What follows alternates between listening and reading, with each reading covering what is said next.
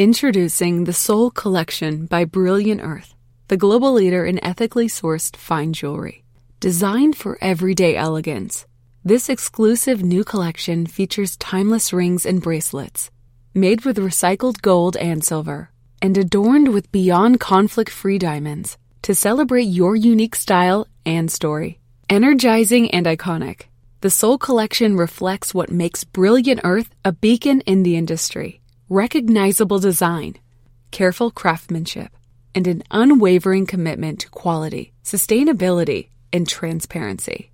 Drawing inspiration from the warmth and energy of the sun, Soul is more than jewelry. It's an expression of your personality. Find the pieces that resonate with you and discover a radiant addition to your forever collection. The Soul Collection, available exclusively at Brilliant Earth. Be light Be you.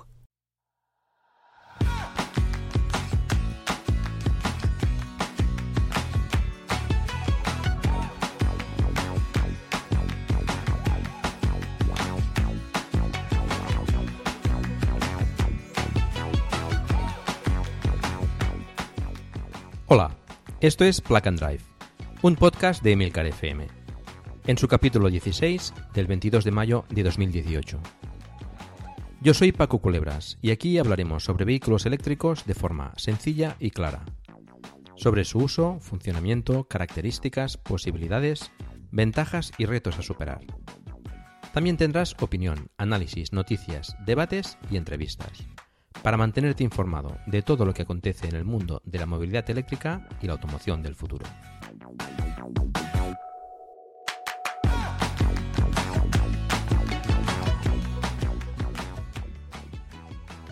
Hoy vamos a hablar del Tesla Model 3, como ya os he explicado en alguna otra ocasión.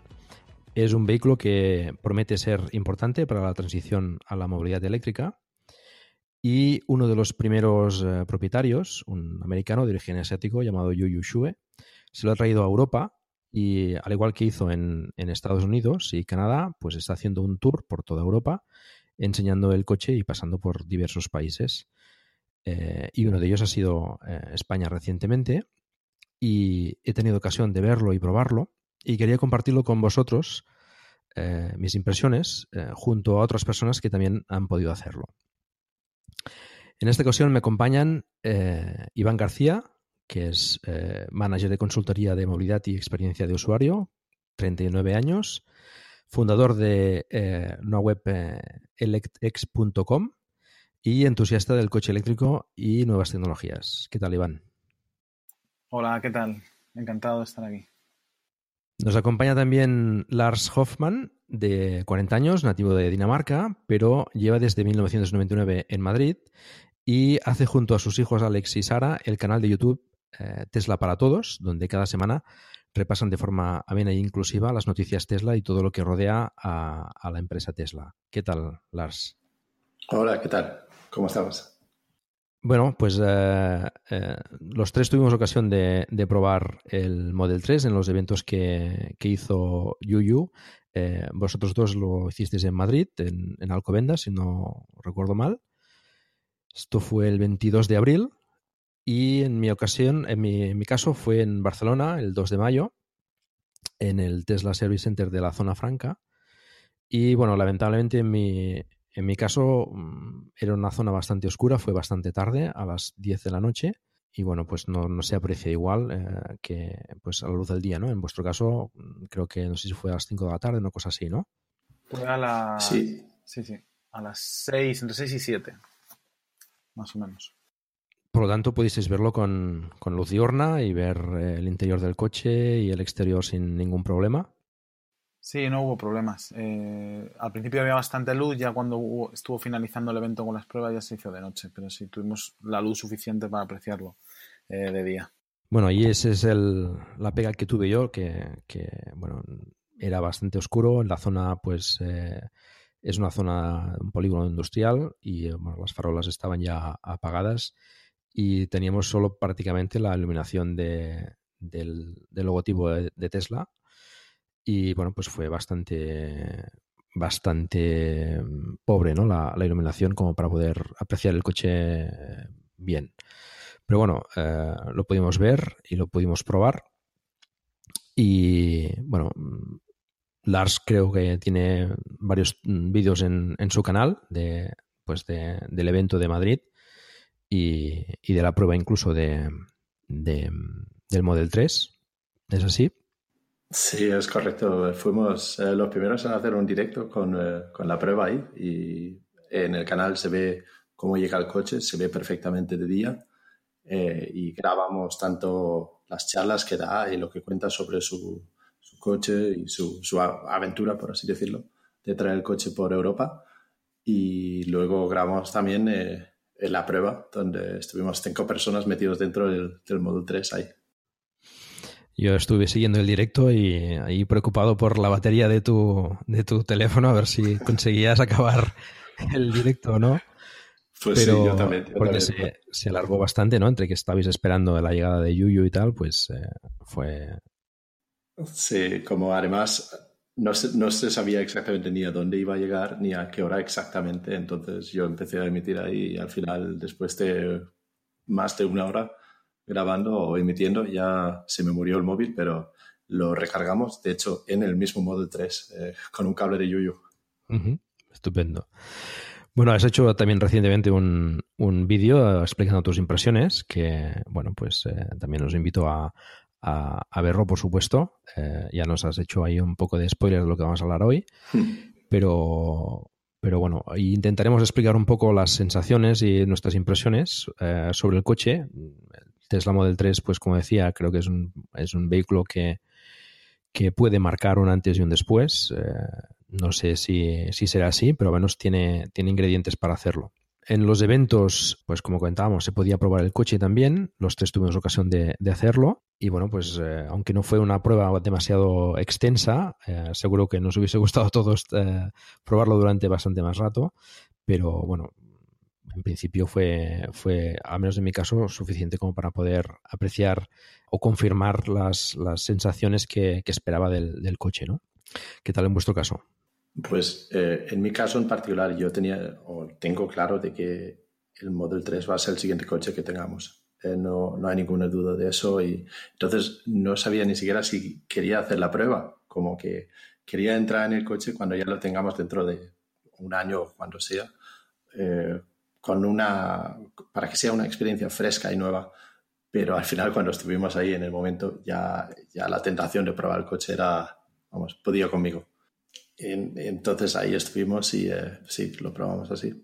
Yo en mi caso igual, iba, yo ya me conformaba con verlo. Solicité por la mañana prueba, digo, bueno, la solicito por si acaso, pero ya con verlo era como un niño con zapatos nuevos. O sea, cuando lo ves llegar, todo, después que has visto tantos vídeos, tantas imágenes en mil sitios, y ya lo ves y según se iba acercando a la tarde, digo, pues si me toca probarlo tampoco sería como ya el, el super regalo.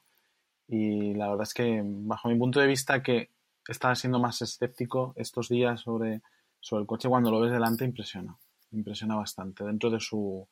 No, no quiero sonar ni como un fan ni nada, pero impresiona muchísimo dentro de su simplicidad. Sí, bueno, yo también tengo la sensación de que en vivo mm, gana, gana mucho. Eh, creo que Lars eh, no está muy de acuerdo en este tema, ya le gustaba, ¿no? En... Pues estoy haciendo spoiler ahora de, No, sí, a mí me ha gustado el coche desde el primer momento que lo he visto. Eh, no, no, no me impresionó más verlo en, directo. A ver, sí, impresionó ver el coche, pero no me parecía más bonito ni, ni más excepcional que lo que ya me imaginaba o, la impresión que ya tenía a través de tantos vídeos y fotos y, y, eso ya era adecuado para, para lo que para mí era el coche. También la cosa que quiero decir es que el coche de Yuyu es blanco y es un color que, a pesar de creo que es el, más, el color más popular en Estados Unidos para Tesla, personalmente no es el color que elijo yo y creo que eso afecta mucho también sobre la impresión que te da el coche. En mi caso es que es el color que también quería, entonces se, multiplica ya la experiencia. Claro. Sí. Bueno, em, yo todavía no tengo claro el color, eh, sé que no será blanco porque tenemos el Renault Zoe blanco y, queríamos eh, eh, tener un color diferente. Mm, bueno, a mí en vivo el coche me pareció quizás más grande de lo que me esperaba. y me preocupaba un poco la parte trasera, eh, porque se ve en las fotos y en los vídeos como, como muy estrecho, como muy tirando al sub, ¿no? Parecido al, al, al Model X. Y, y, no, en vivo, pues la verdad es que me, me, me, gustó bastante. Tengo que decir también que, bueno, los tres somos eh, reservistas de, del Model 3, es decir, tenemos el, el, el, Model 3 reservado desde, bueno, en mi caso desde el primer día, creo que las también. Sí. Y no sé si Iván eh, fuiste también de los primeros o... No, yo no, porque justo cuando se publicó vivía en Estados Unidos y tampoco estaba tan... Conocía los Teslas, pero no tanto. Y ha sido después de volver de Estados Unidos de, de buscar y buscar y buscar que me he dado cuenta que era la, que era la, mejor opción. Pues reservé en julio, de, no, he hecho todavía el año, el 14 de julio, no se me olvide, de, del 2007. O sea, bastante más tarde que vosotros. Bueno, es importante comentarlo porque, bueno, que espero y supongo que intentaremos ser lo máximo de objetivos posible, pues, eh, bueno, yo creo que, que, más o menos a todos nos gusta bastante la marca y el coche y, y bueno, pues un poco fans, eh, yo al menos me declaro fanboy total de, de Tesla y, y bueno, de, de, de, la filosofía de la marca y de todo lo que está consiguiendo en, en lo que es la transición de la movilidad eléctrica. Y bueno, pues también hay que tenerlo en cuenta, ¿no? Que quizás eh, otras personas con, bueno, con, no, con, no, no, no con tanta eh, pasión, digamos, por la marca, pues quizás pueden ver las cosas de forma diferente. Aunque ya te digo que intentaremos eh, ser lo máximo objetivos posible, ¿no? Sí. Vamos a, a, empezar, si os parece. Comentaremos un poco, pues, eh, iremos por partes comentando el, el exterior, el interior, las, eh, la conducción y después lo compraremos un poco con, con, sus hermanos mayores y con otros vehículos eléctricos. Y empecemos entonces por, por el exterior. No sé qué, qué os pareció la, la, la, carrocería exterior, lo que sería el, el aspecto del coche.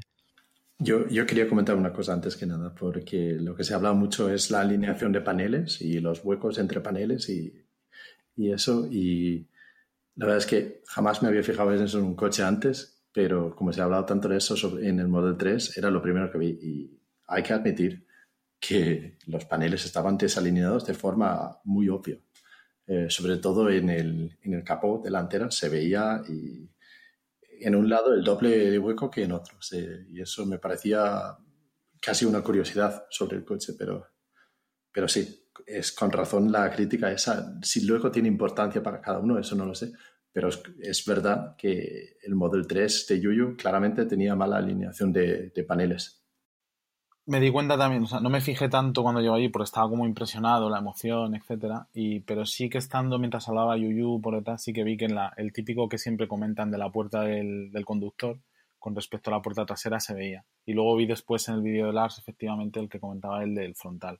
Y si hubiera seguido mirando más, que había tanta gente, yo me agobié un poco, no me puse a mirar directamente, pero probablemente se, se distingan más. Yo creo que es uno de los mayores problemas, pero también he, he recibido fotos esta semana de, de, otros modelos de Mercedes muy, muy modernos que también lo llevan. O sea, no es para justificar a Tesla, sino que también depende de si eres muy tiquismiquis en eso y te parece un tema muy importante, pues a lo mejor no es tu coche o tienes que exigir que te lo hagan, pero para mí eh, yo valoro más otras cosas en ese sentido. Mm, bueno, yo coincido con, con Lars en que quizás eh, antes del Model 3 no nos habíamos preocupado quizás de, la alineación de paneles porque es una cosa que seguramente la dábamos por hecha, ¿no? Sí que yo en mi caso no tuve ocasión de, de verlo con detalle eh, porque, bueno, todavía había bastante gente y, bueno, también estaba bastante goya, tampoco me gustan mucho las multitudes y además la oscuridad desde la zona y tal, pues tampoco, tampoco se podía apreciar demasiado bien. Pero bueno, sí que se veían algunas, algunos defectos eh, también en la, en la puerta ¿Te preocupas por tu familia? Entonces, ¿por qué darles solo huevos ordinarios cuando pueden disfrutar de lo mejor? Eggland's Best, los únicos huevos con ese delicioso sabor fresco de granja, además de la mejor nutrición, como 6 veces más vitamina D, 10 veces más vitamina E y 25% menos de grasa saturada que los huevos regulares, además de muchos otros nutrientes importantes. Así que, dales los mejores huevos. Eggland's Best, mejor sabor, mejor nutrición, mejores huevos. We made USAA insurance for veterans like James. When he found out how much USAA was helping members save, he said, It's time to switch. We'll help you find the right coverage at the right price. USAA. What you're made of, we're made for. Restrictions apply. Izquierda, que tampoco no estaba bien alineada.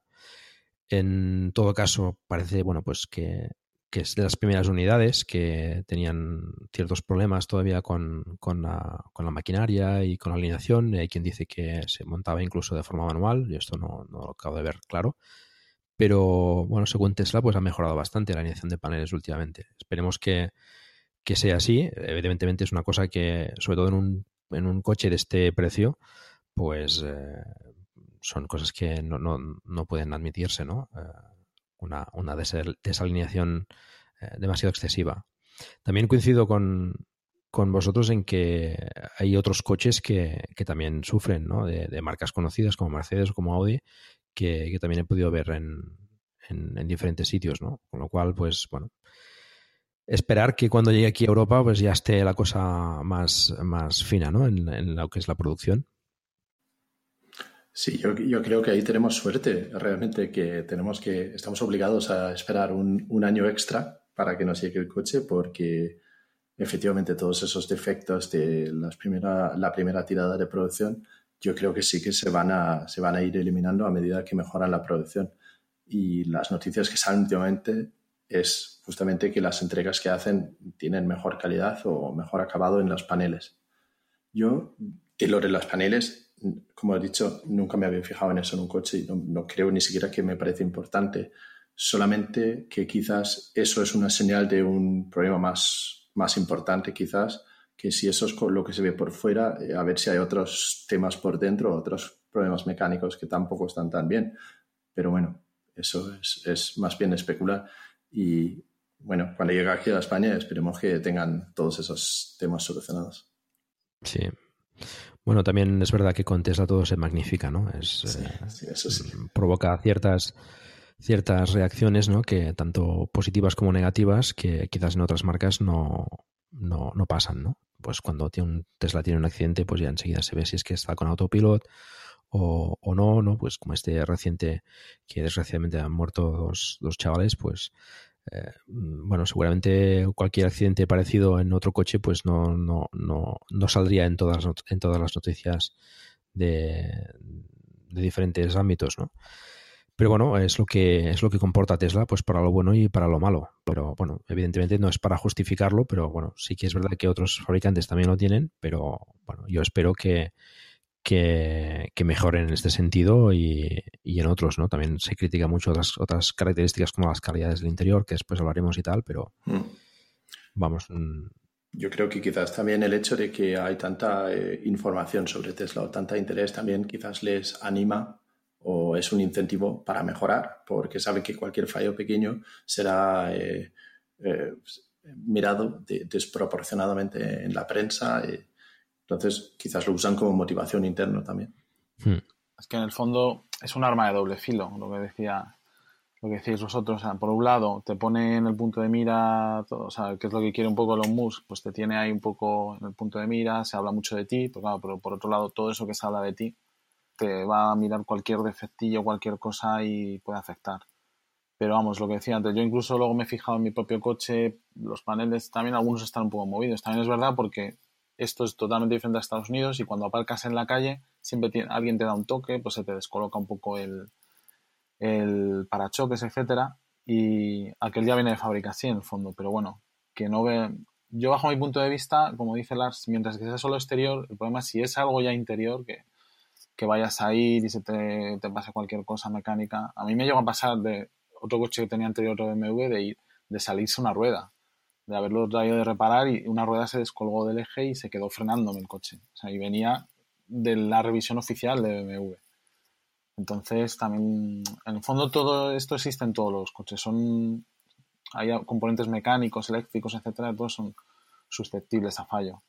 Bueno, por lo que parece, no sé si habéis visto la, el vídeo este de la entrevista con, con Munro este analista estadounidense de, que bueno criticó inicialmente al Model 3 por la precisamente por la alineación de paneles y decía que era como como un Kia de los 90 creo recordar no sé si, si viste esta información.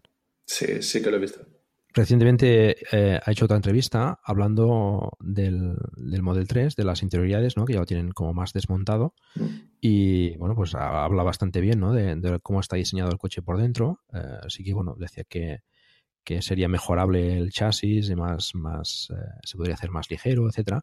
Pero bueno, hablaba muy bien de, de cómo estaba diseñado y, y, de la, sobre todo de la electrónica, ¿no? que es quizás el punto fuerte ¿no? de los Tesla, la, la, parte más, eh, más de electrónica, más de software, ¿no? Sí, sí desde luego sí. sí. A mí es algo de lo que me impresionó estando fuera esperando mientras hablábamos y lo veíamos allí. Ya desde fuera intuía que por dentro se veía como muy bien hecho. Yo, bajo mi punto de vista, yo lo veía todo muy bien hecho, como bien acabado, etcétera. Mi impresión desde, desde fuera. Luego ya cuando entré, ya la opinión siguió igual o mejor. Pero ya desde fuera, viendo a través de los cristales, ya se veía se veía mejor.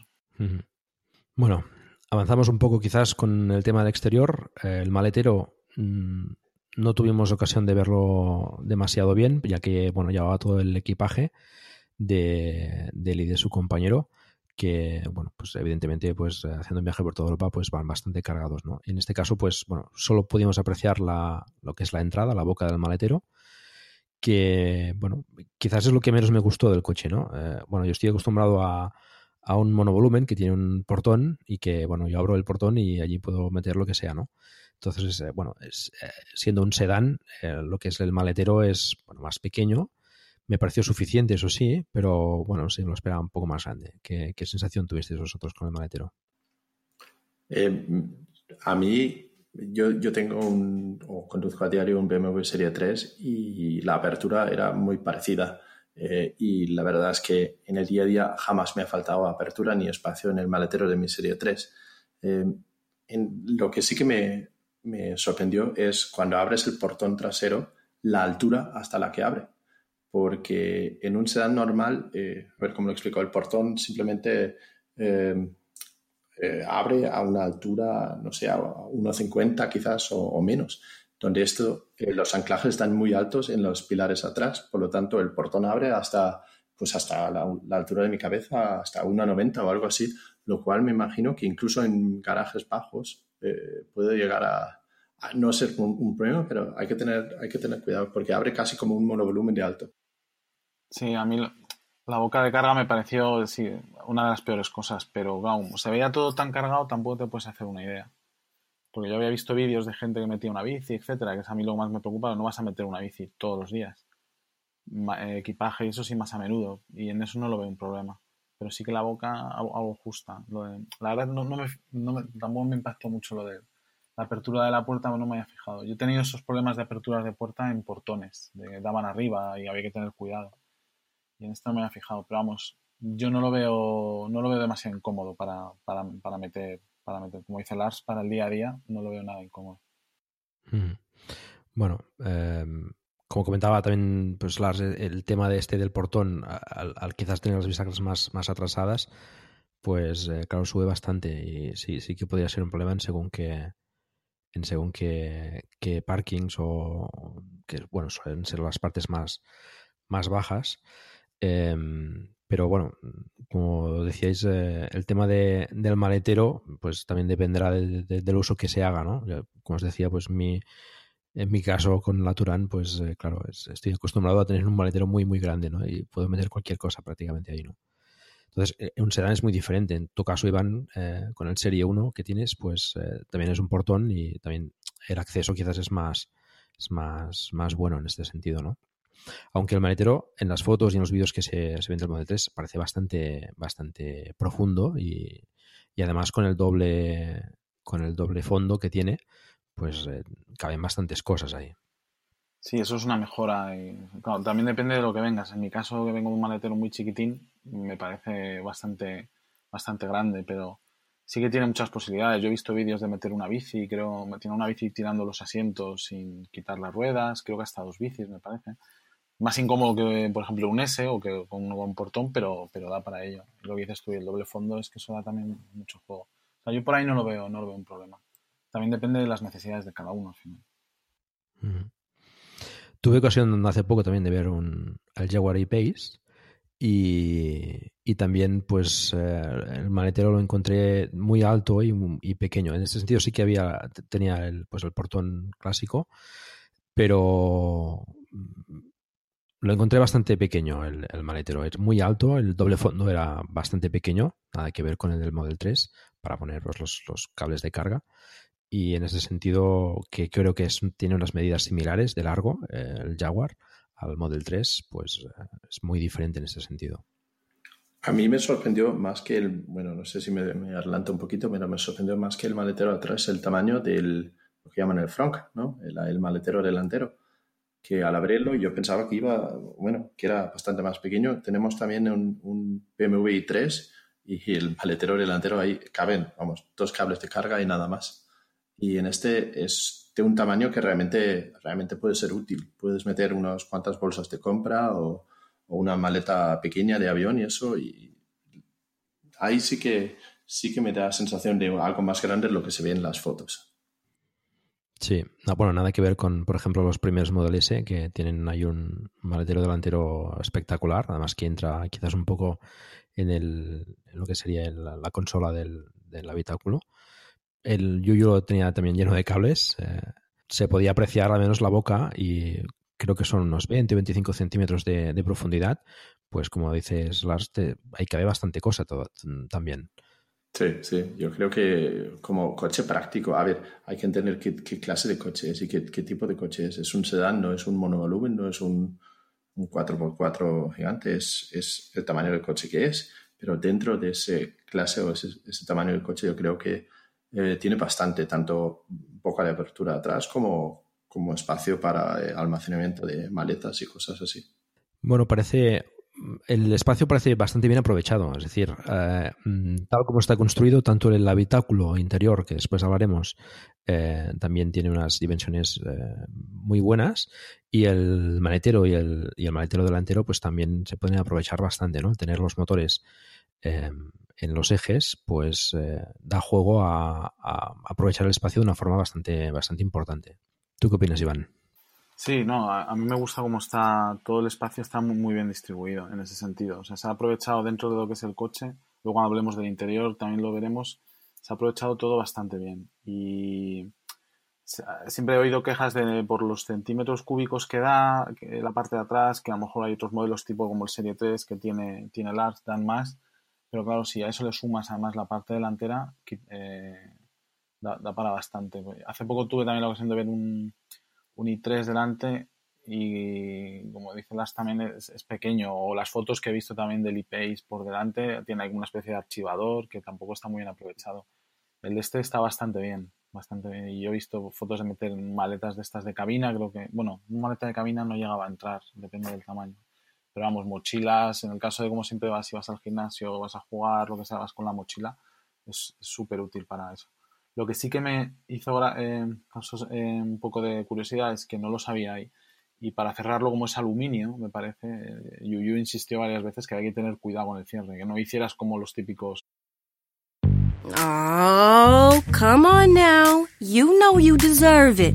A steak patty on any McDonald's breakfast sandwich. I mean, any breakfast sandwich. Biscuit, McMuffin, bagel, McGriddles, a juicy steak patty on any breakfast sandwich. And when you order through the app, buy one and get one free.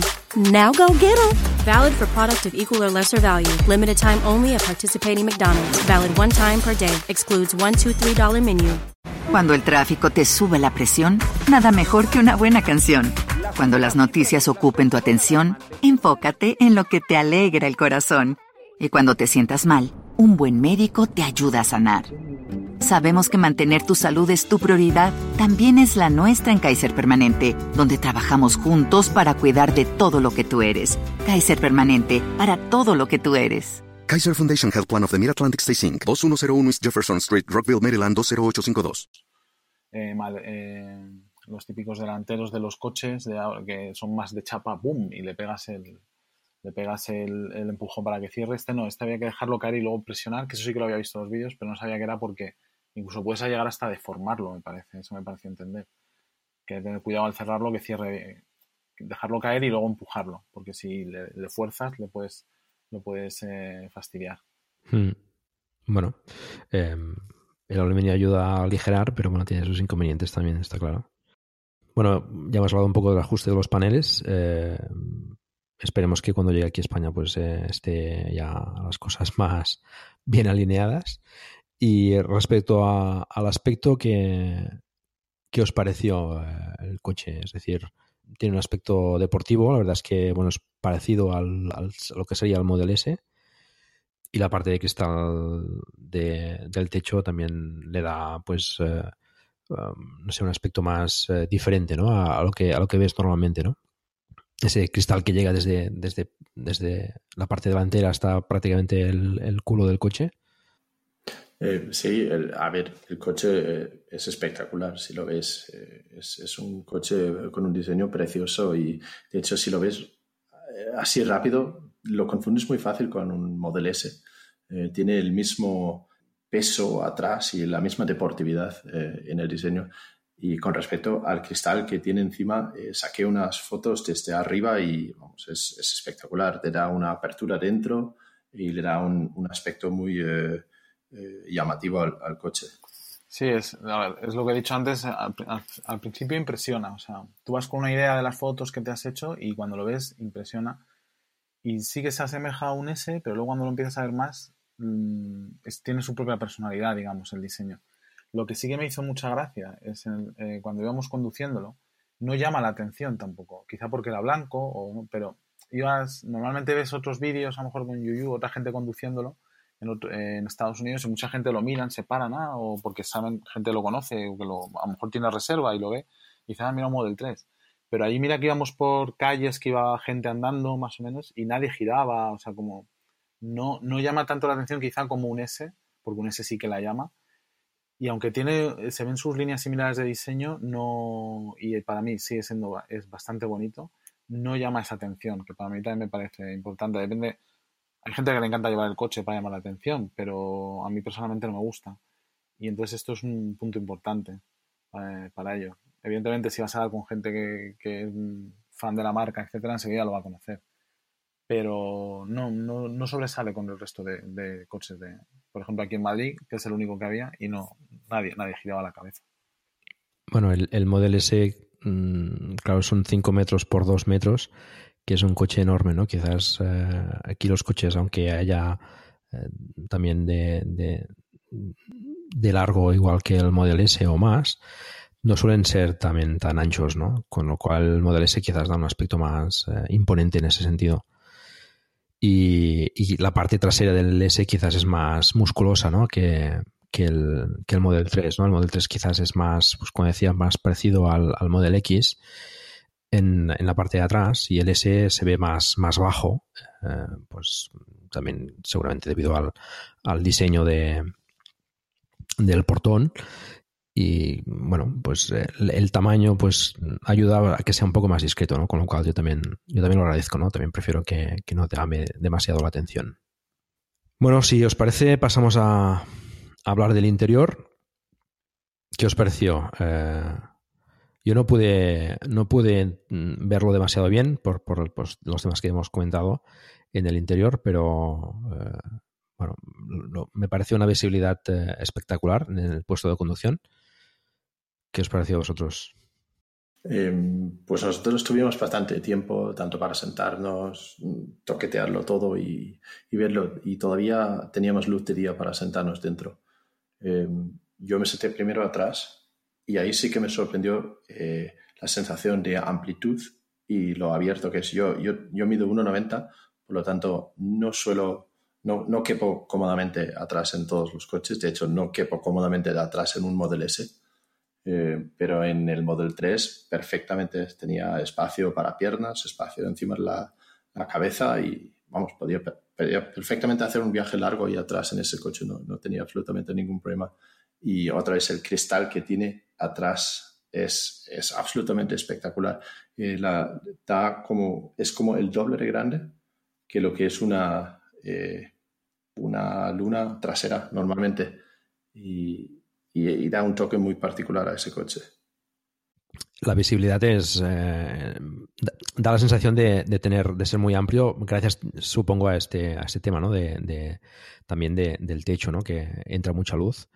Como ya te digo yo en mi caso pues de noche pues no, no pudimos apreciar eso pero eh, sí que se ve muy abierto no y lo que comentabas del espacio atrás de altura pues bueno es la, es la, desventaja de tener el maletero como lo tiene pues que, que es más pequeño y el portón pues tipo sedán, la ventaja es que te da esa altura, ¿no? Que es quizás lo que, lo que buscaban seguramente en Tesla, ya que en el Model S han tenido bastantes críticas en ese sentido, ¿no? Porque es, de, atrás es muy bajo. Mm. Claro, lo que, lo que han hecho es, eh, para un coche de ese tamaño, básicamente las filas delanteras se han movido un poco para adelante y las filas traseras un poco para atrás y para evitar que eh, pues pierdes altura con la caída del, eh, del techo, pues han puesto ese, ese cristal que, que, minimiza la altura eh, perdida eh, y, y, se agradece siendo, un, eh, siendo, alto, siendo alto como yo. Yo que me monté primero delante y luego detrás, delante me pareció más normal, despacio, y detrás me pareció muy amplio, como dice Lars, muy, muy, muy amplio.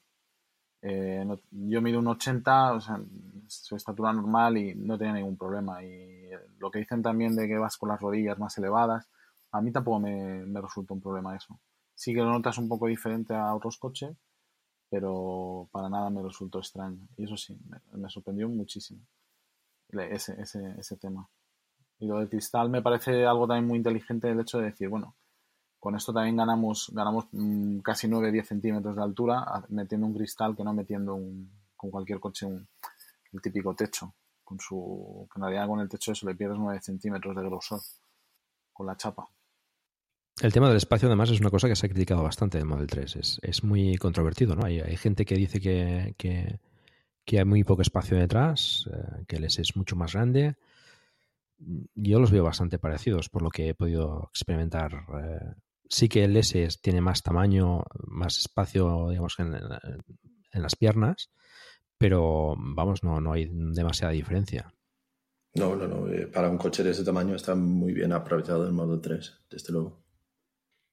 Bueno, y en la parte, en la parte de delante, em, esto quizás ya lo hablemos también en el tema de la conducción, pero bueno, eh, en el puesto de conducción, la falta del velocímetro que tanto se ha, se ha comentado, ¿qué, os pareció? A mí, particularmente, la verdad es que, ah, bueno, lo hablaremos en más detalle cuando, cuando la conducción, pero no, no le echen falta. El, el, aspecto minimalista del coche interior em, me gustó bastante. Normalmente me gustan los coches con, muchos botones y muchas cosas, pero la verdad es que el diseño interior mm, bastante acertado, tiene lo que tiene que tener y da una sensación de tranquilidad quizás, ¿no? Eh, a mí me, es lo que más me impresionó. O sea, yo había visto, eh, si os digo la verdad, la primera vez que monté, monté en un S de taxi el año pasado, por, lo alquilé por, por verlo, y me decepcionó un poco. Para un coche de ese, de ese importe, digamos, me decepcionó.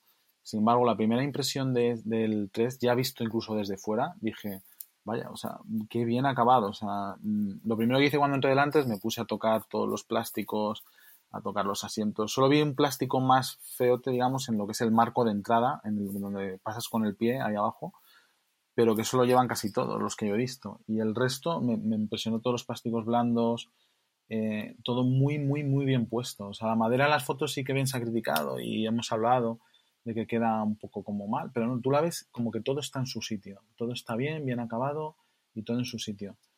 Y el, algo que me, también me gustó mucho, que ya lo había visto en el S, es el, el cuero, este cuero sintético, me parece genial, o sea, como muy resistente. Yo he visto otros cueros así sintéticos, por ejemplo, que monta Lexus, y da la impresión de ser más como una hoja de papel, más, más endeble. Sin embargo, este me encanta cómo está hecho, cómo está hecho el asiento, cómo te recoge, cómo sientas. O sea, en todo fue, fue, fue bastante, bastante positivo el, el, interior. A mí el volante me gusta mucho, pues me gustan mucho los volantes. Yo tengo las manos bastante anchas, me gustan los volantes así gordos, y es un volante gordo y pequeño.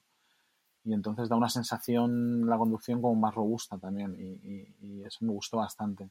El único problema es que iba tan emocionado y viendo y queriendo salir también para dejar al resto de gente que la pantalla no, no la toqué pero sí que la pantalla la ves cómo está acabada por detrás, cómo está unida al, salpicadero y está muy bien. Y el, Y el tema, como comentabas también, de, lo que es la, el, tenerla a la derecha cuando conduces, yo iba con, esa, con ese pensamiento de decir, tengo que fijarme si se ve.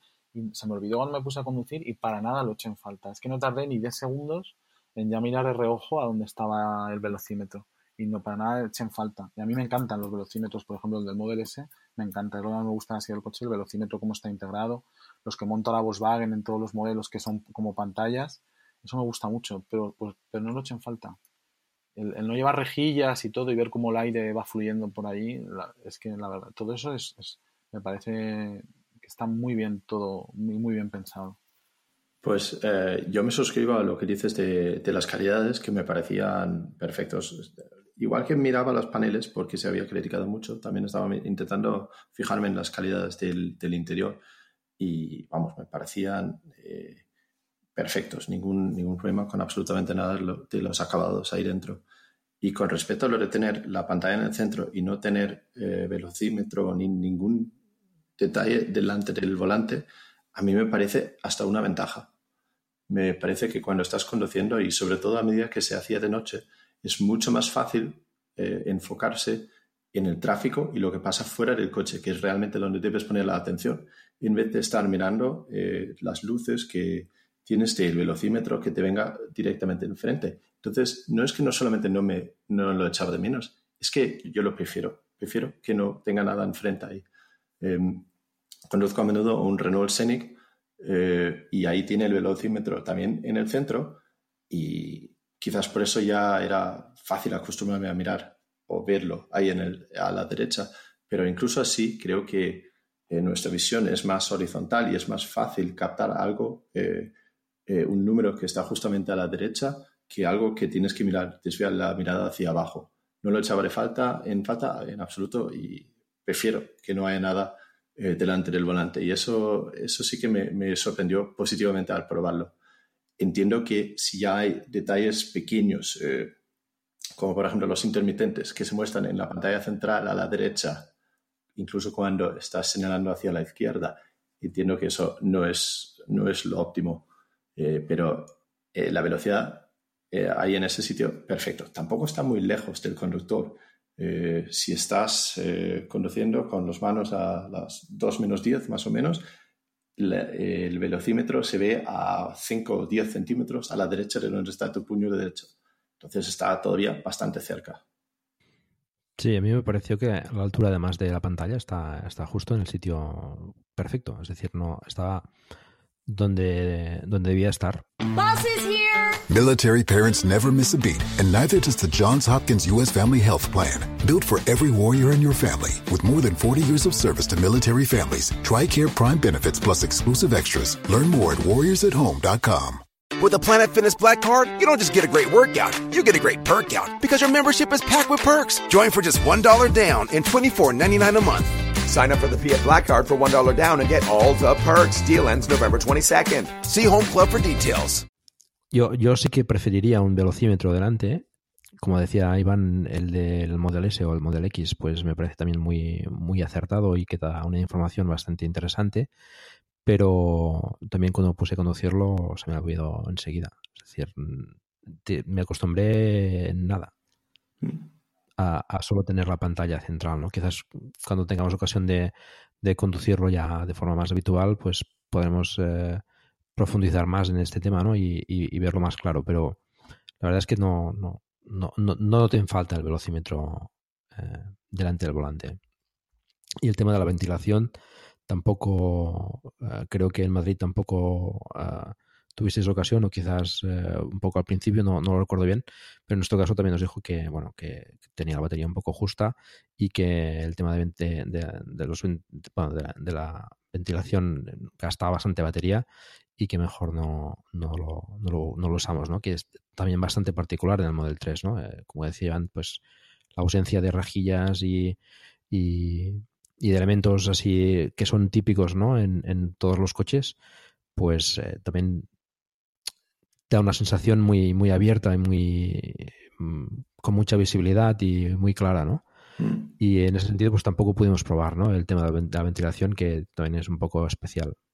Mm. Sí, me dio pena no, no tener la oportunidad de probar eso, ya lo tendremos que probar más adelante.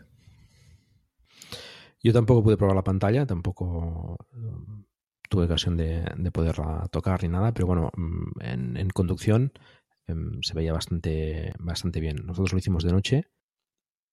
Al estar eh, en, una, en un service center, el Tesla, el Model 3, eh, se pudo conectar a la Wi-Fi del, del, Service Center y descargar pues eh, actualización, bueno, más, más que actualizaciones, actualizaciones de los mapas que, que, tenía el coche, que bueno, yo durante buena parte del viaje, pues eh, lo hace sin los mapas en, la consola. Creo que tiene algún tipo de problema con descargarse los mapas en Europa con la, con la, con la SIM que tiene americana. Y de momento están, está activado solo el wifi para conectarse a los, a los service centers. Y allí, pues mientras nos estaban enseñando el coche y tal, pues eh, vio que, se estaban descargando los mapas y podemos hacer el recorrido con, el mapa. Y la verdad es que era, era bastante, bastante chulo poderlo hacerlo así.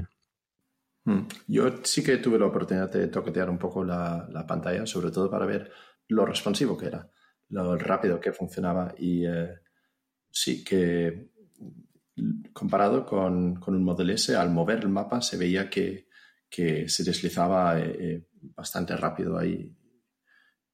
Y sí, lo vimos tanto de día como de noche y en ningún momento teníamos problema de, ver con claridad el contenido en, la pantalla. Mm.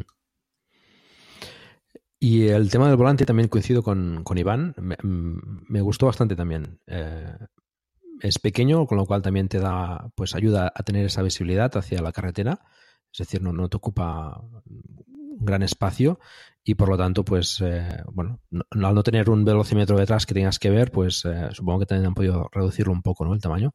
Y el grosor, pues también me pareció bastante, bastante cómodo.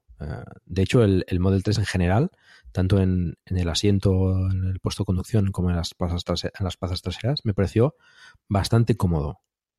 Mm, sí, sí, coincido contigo y ya cuando hablemos de, las sensaciones al conducirlo es cuando se aprecia el, tacto del volante y, la firmeza y el tamaño del volante y me parecía todo correcto. Em, la consola central pudisteis eh, un poco, yo tampoco tuve ocasión de probarla demasiado se veía bastante profundo los, el hueco portaobjetos y bueno, pues como era oscuro tampoco pude apreciar pues lo que se comenta de que es eh, bastante atrae bastante los arañazos, etcétera. La colocación, por ejemplo, del móvil, la, situación en la que está, pues bastante cómoda, bastante práctica y, los huecos portaobjetos, pues bastante correctos y el posavasos también bastante mejor ubicado que el del Model S y el, el apoyabrazos pues también muy en su sitio y muy cómodo también. Mm, mm. Sí, sí, eso, eso era mi impresión también. Y también me sorprendió bastante que después de, me parece que el coche tenía unos 30.000 kilómetros aproximadamente y, yo, yo contaba que unos 5.000, 5.500 personas se habían sentado dentro, se habían tocado todo, se habían pasado sus, sus manos por todo, pero el coche parecía, mantenía un aspecto nuevo y sin, sin grandes fallos, arañazos. Yo creo que que eso es gracias también a que los materiales que se han utilizado dentro creo que sí que son buenos. Y el, la consola central donde, donde se puede abrir, hay muchísimo espacio ahí para, para guardar todo, todo, tipo de objetos ahí dentro. Es que incluso olía nuevo el coche todavía. Sí, sí, sí. Después de, tantos kilómetros. Mm. Y, y, dos tíos prácticamente viviendo dentro de él. Sí, sí, sí. Sí, bueno, es que ha tenido, un flujo de gente altísimo, más que probablemente muchos coches que están en los concesionarios. Y yo me acuerdo de ver sus primeros días en Estados Unidos cuando lo publicaba en Facebook y pues gente que entraba, se le caía el café, se le, en la zona del norte de Estados Unidos se le quedaba el café congelado en la alfombrilla, o sea, le, liaron bastantes y aún así ahora ves el coche. También es verdad que el volante se lo han cambiado y la pantalla también, me parece. Eh, por el volante igual alguien entró, le arañó el volante, pues claro, es que al final entra y sale mucha gente. A pesar de todo, muy buena impresión en ese sentido. A mí lo que quizá lo que menos me gusta del interior y es el, el, tema de la consola central que lleva el brillito. Es, a mí no me lo veo, las críticas que se le ha hecho yo se las comparto, lo veo un poco sucio y pero vamos, eso también es mi tema, es un tema muy subjetivo. Habrá gente que le encante ese, ese plastiquito con el brillo. Y, igual lo que veo también más cutre es donde se enganchan detrás, donde tú volas enchufado el teléfono detrás para cargarlo en la, parte central de ese, ese, plástico es el que peor veo, lo veo más un poco más cutre. Pero por lo demás, lo demás, la verdad, mi impresión yo le daría un, 9 sobre 10, un 9 y medio al interior. Eh, porque me impresionó, yo iba con un ánimo muy crítico a ver el coche en general y, salí muy, pero que muy, muy contento, muy contento. ¿Y la guantera de, del coche, es decir, la que está enfrente del, del copiloto? Eh, yo no lo vi. No, recuerdo si Yuyu la llegó a abrir, me parece la, la abrió alguna vez estando yo conduciendo o estando detrás, pero no me, no, me acabé fijando. Hmm, yo tampoco tuve ocasión de verla. Eso sí que me parece incómodo que solo se pueda hacer desde, la, desde la pantalla. Hay ciertas cosas que sí que deberían tener su parte mecánica. Pero bueno. Yo, yo, lo entiendo, eh, pero eh, no estoy seguro de que lo comparto porque eh, al final del día yo abro mi guantera en mi coche una vez cada mes. Eh, no es un sitio que aprovecho mucho, aprovecho mucho más los espacios que hay en, en, las puertas, en la consola central, y ahí sí que tienes acceso directo. Entonces, para llegar a los papeles o, o el ITV o lo que sea que utilizas o lo que guardas ahí en la guantera, pues tampoco es un sitio que accedo a menudo. Por lo tanto, no creo que es, tiene mucha importancia el hecho de que tienes que entrar eh, a través de la, de la pantalla. Y creo que el coche está hecho así a propósito para prepararlo para eh, los Tesla Network y, el futuro del coche de, compartir o alquilar tu coche, donde entonces se puede por software bloquear la entrada a, eh, la guantera. Creo que esa es un poco la, filosofía con la que está hecho. Sí, coincido totalmente contigo. Sería más cómodo, evidentemente, pues tener la apertura eh, manual, pero creo que está hecho a propósito para, este motivo del Tesla Network. Igual que otras eh, decisiones de diseño del Model 3 creo que van también en este, en este camino. Sí, como, como la, cámara interior que está por encima del espejo retrovisor y, otras cosas en, general. Yo creo que la filosofía es un poco si se puede controlar por software, eh, es mejor, porque así tiene flexibilidad para en un futuro incorporar nuevas funciones que ni los hemos imaginado todavía. Sí, exacto. Vale, pues eh, continuamos. Eh, las plazas traseras eh, ya, lo hemos comentado un poco. yo también las vi bastante amplias. ya comenté en su momento en el grupo de Telegram pues que las rodillas quizás eran demasiado altas. El hecho de tener la batería debajo y tener pues la altura que tiene el Model 3 para ser un sedán mm, deportivo pues eh, da el espacio que da y por supuesto pues hay, hay pues limitaciones físicas que, están ahí, ¿no? Pero bueno, a mí no me pareció incómodo el, rato que estuve en las plazas traseras circulando, pero bueno, entiendo que quizás en un viaje largo pues podrían llegar a ser cansados, ¿no? Pero bueno, mm, lo que más me molestó quizás es no poder poner el pie o entrar el pie debajo del asiento delantero. Yo, bueno, me senté detrás de, de Yuyu, Yuyu, no sé, debe medir también no, no es bajo, no sé, debe ser también un 80 quizás o 85, no sé. Y, había bastante espacio eh, para las piernas, pero eh, sí que es verdad que el, pie no lo podía meter debajo del asiento, ¿no? Te da un poco más limitación a la hora de, estirar las piernas. Sí, creo que depende un poco cómo estaba ajustado el asiento delante, porque a mí me suena que sí que, sí que podía meter los, pies debajo del asiento eh, ahí. No, no estoy seguro, honestamente. Yo sí que los, yo sí que los estuve, yo los pude meter. Yo iba detrás de Yuyu y sí que los pude llegar a meter. O sea, a mí, yo fui incómodo, pero porque íbamos tres adultos bastante anchos de espalda detrás, o sea, en cuanto al ancho. Pero en cuanto a estar sentado, no, es, la verdad me, eso me impresionó bastante, no me lo esperaba tan grande. Pues yo he montado en alguna 4, que es, digamos, un estilo similar, una berlina media, y, y muy, muy, muy poco espacio. Y en este, lo que hemos comentado antes, está muy bien aprovechado. Por eso, de todas formas, yo es que me monté también por probarlo, pero yo realmente al final mis coches no suelo ir casi detrás.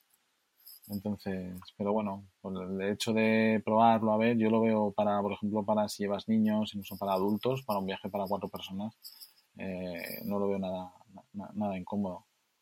Lo que sí que me eh, causó eh, que yo no lo sabía es que el asiento delantero se ajusta cuando, o sea, cuando entras. Eh, como que se es un poco incómodo quizá para el que va detrás del conductor que se te viene se te viene contra el que va detrás para dejar salir y luego cuando entras se te viene delante Si vas detrás un poco ajustado detrás del conductor, sí que tienes ese problema que quizá te, da un poco las rodillas. Que supongo, eso no lo sé, no lo he visto en ningún vídeo, se podrá configurar, es decir, que no se mueva el asiento cuando entra el, conductor. Bueno, ahí se puede poner el, perfil de cada eh, conductor y el conductor eh, pones un ajuste tanto del volante como retrovisores como asiento, tanto en conducción como al salir. Por lo tanto, tú puedes hacer que para tu perfil baja el asiento, sube el volante un poco para facilitar la entrada y salida, o si prefieres que no lo haga o que solamente se mueva un poco el volante, según, según como quieras. Bueno, es la gracia de hacerlo todo por software, ¿no? Se puede personalizar y, lo que no esté del todo pues eh, acabado o, de forma conveniente, pues eh, siempre en futuras actualizaciones puede, puede acabar eh, cambiando bastante, ¿no? Es la gracia de, de los Tesla, ¿no? En nuestro caso, cuando lo probamos, fuimos tres personas con Yuyu, es decir, pues atrás íbamos dos personas y mm, súper amplios muy cómodo. La verdad es que, eh, como decía antes, eh, el coche en general me, pareció muy cómodo. Eh, la dureza del asiento, cómo te recoge también en las curvas, porque, bueno, el, primero que probó el coche cuando fui a, probarlo yo, pues ya, ya le dio un poco de caña y, y, la verdad es que atrás pues te recoge bastante bien el asiento. Bueno, nosotros estábamos muy bien acogidos porque íbamos tres detrás, así que ahí no hay quien se mueva. Por fuerza.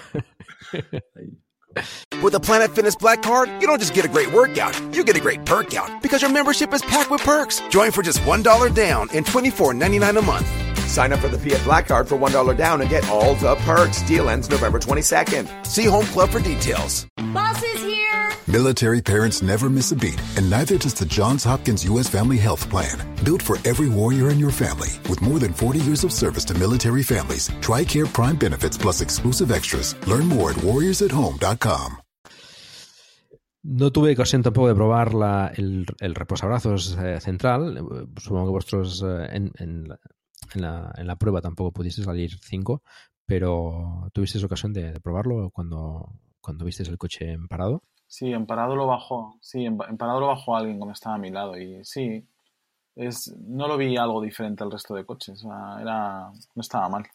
No, no, es una cosa bastante común, pero bueno, es, es curioso que, que, el Model 3, ahí el Model S, eh, pues bueno, tiene algunas carencias en ese sentido que, que son curiosas, ¿no? Como pues el, poder ajustar la altura del, del, del cinturón de seguridad, eh, pues el tema de que no tenga hueco portaobjetos en las, en las puertas, pues bueno, esas, pequeñas cosas que también se ha criticado bastante al Model S, en el Model 3 las han, las han solucionado creo que bastante bien. Hmm, sí. Las calidades también, pues, eh, lo que hemos comentado, bastante correctas. Yo también atrás, eh, que es donde quizás puede tocar más, todo me pareció bastante, bastante bien en la oscuridad pues tampoco lo puedes aprovechar, apreciar demasiado bien, pero al tacto mm, bastante correcto. Eh, también coincido con Iván el tema de la consola central en la parte de atrás, pues las, las rejillas que tiene y el USB, pues sí que quizás el plástico se veía un poco más, más sencillo, pero el resto, mm, tanto los montantes, la tela de los montantes, eh, en este caso lleva Alcántara, pues mm, muy bien todo. No, no, yo no coincido en ese sentido en las críticas que, dicen que el, que, el, que el Model 3 está, tiene unas calidades inferiores, ¿no? Quizás no sea tan lujoso como, como, otros coches. Comparado con el Jaguar, pues bueno, las terminaciones quizás eran un poco más eh, mm, del cuero, más, más bien acabadas, pero bueno, en este en el Model 3 no las vi en absoluto mal, ¿no? Al contrario.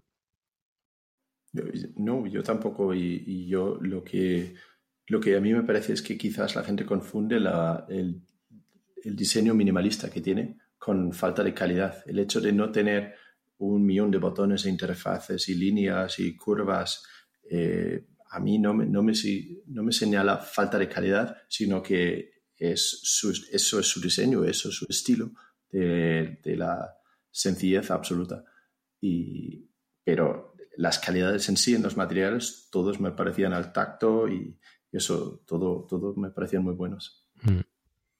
Vale, el techo panorámico también desde atrás era espectacular, como habéis comentado. Mm, de noche, pues, bueno, pues se puede ver lo que se puede ver, pero eh, como decía, da una sensación de, de, amplitud eh, importante.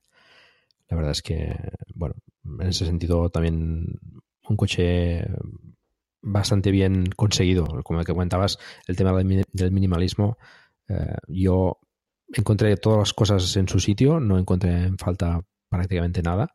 Y aún siendo pues minimalista y con pocas con pocos botones, mm, el interior mm, transmitía pues eso, ¿no? Una, una, mm, una calidez o una tranquilidad, una eh, no sé, una, eh, una forma de, concebir el espacio que creo que, que es bastante agradable, ¿no? Eh, yo también, pues antes me gustaban también los coches con muchos botones y con muchas opciones y, y en ese sentido el Model 3 es todo completamente diferente, pero, pero me gustó bastante, ¿no? Me, sorprendió en este, en este tema, ¿no?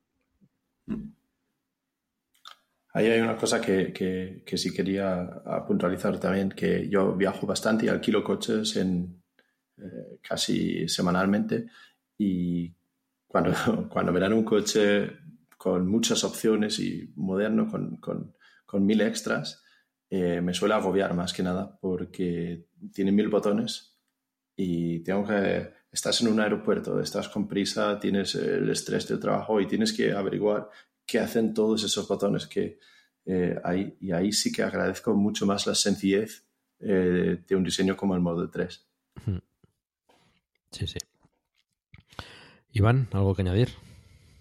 No, básicamente lo que hemos estado hablando, la, la sencillez impresiona. Lo único que sí que dentro de esa sencillez la pantalla es más compleja porque te tienes que aprender un poco las opciones. Yo he visto vídeos y todo, pero mira que a mí me encanta todo el tema y desarrollo de aplicaciones móviles, etcétera, pero es algo a lo que hay que acostumbrarse. Eh, y eso me pasa a mí, pienso a lo mejor en mi padre, tiene 30 años más que yo y ya aprendió a usar el móvil hace, años, pero aún así, imagínate, para ese tipo de público al final, eso yo creo que puede tirar un poco para atrás. Eh, es más, quizá para ellos es más sencillo un botón, los típicos botones que llevan siempre, de, la de control de tracción, etcétera, de la calefacción, que el que, el que la curva de aprendizaje al principio es mayor, pero yo creo que luego al final se acostumbrarían. Pero eso sí que al final, dentro de su sencillez, de su sencillez esconde ese doble filo en la pantalla que tampoco es, es tan sencilla. Bueno, como todo, tiene sus ventajas y sus inconvenientes. ¿no? Un botón, pues siempre es más cómodo de, pues de, usar y es un clic y ya está, ¿no? Y cuando sabes dónde está, pues es más fácil, ¿no? Quizás una pantalla, pues sí que es posible que para, depende de qué opciones, tengas que pulsar varias veces en, diferentes sitios, pero, pero bueno, también te da pues esa facilidad para, para mejorar y para, para, implementar características que quizás con otros coches convencionales pues no, no, no podéis hacer nunca, ¿no? Porque se queda con, como lo, cuando lo compras, se queda así para, para toda la vida, ¿no? Sí. Eso, en eso es una ventaja, por ejemplo, que he visto también, que se habla y creo que sí que es verdad que lleva la calefacción en la parte de atrás, pero todavía no va activada. Pero bueno, si tú ya has metido el cableado o el hardware necesario, simplemente luego una actualización, ahí la tienes que eso es una ventaja que el coche, en cuanto lo sacas, bueno, en cuanto sale de fábrica, los coches, la mayoría actuales, ya están obsoletos. Ya, como muchos les hacen actualizaciones de la centralita, dentro de mi desconocimiento de coches, pues les hacen actualizaciones de la centralita, les hacen actualizaciones del software a lo mejor de la navegación, de, porque ahora llevan casi todos ya disco duro, etcétera. Pero ahí, ahí se ha quedado. A este tiene sus ventajas y sus inconvenientes. Ser software siempre es más susceptible al fallo pero también es más susceptible a la actualización y a la mejora. Sí, sí. Em, pasamos quizás a la parte más, más divertida, que es la, conducción. A mí me pareció, si tuviese que definir el Model 3, eh, sería, sería así, sería divertido. ¿Qué, ¿Qué, tal las sensaciones al volante? Bueno, eh, yo estoy a diario sentado unas dos horas detrás del volante para ir y volver al trabajo y y disfruto conduciendo, me, me gusta conducir. Eh, y la sensación que tuve al conducir el modo 3 era de, salir con una sonrisa de, qué bien responde el coche, qué, qué directo es la sensación entre eh, tu pie y la velocidad, entre tus manos y, y las ruedas. Eh, es, una, es un coche que te da mucha, mucha confianza al conducirlo. Bueno, eso, eso era mi primera impresión ahí. También me fijé que, eh, bueno, cuando Iván y yo probamos el coche, el primer conductor, eh, creo que además es, es, conductor profesional, tenía mucho, él tenía mucha confianza con el coche, era mucho más atrevido que yo, desde luego. y él con energía y con ganas los aceleraba, giraba y, y se notaba que era un coche, que es un coche que se pega al suelo, que tiene una dirección muy directa y que responde muy bien a un conductor que, que muestra esa confianza al, al, conducir. Sí, la verdad es que tiene cierta deportividad y yo tuve la suerte de esa misma semana, tuve la oportunidad de probar un S y como hablábamos antes son dos conceptos totalmente diferentes, uno es una berlina más grande, es una berlina media, más deportiva, pero yo asimilo casi siempre he acabado teniendo BMW al estilo de conducción de BMW en ese sentido de quizá bien la tracción trasera, la deportividad, la dureza de la suspensión, para mí era justa, la necesaria. Y, como dice Lars, yo cada vez que me acuerdo del día de conduje se me, se me dibuja una sonrisa en la cara. O sea, eh, independientemente de que seas o no fan de los coches eléctricos, este es otro estilo de, de, coche eléctrico y además de como coche también. En el sentido de, que es muy alegre de llevar y, y, no, y nada incómodo. Y el, el S sí que también se le veía súper deportivo. Además, tuve la oportunidad de probar el, P100D, que es el tope, muy rápido, muy ágil también en la, digamos, por ciudad, que era mi, una de las dudas que tenía con el S.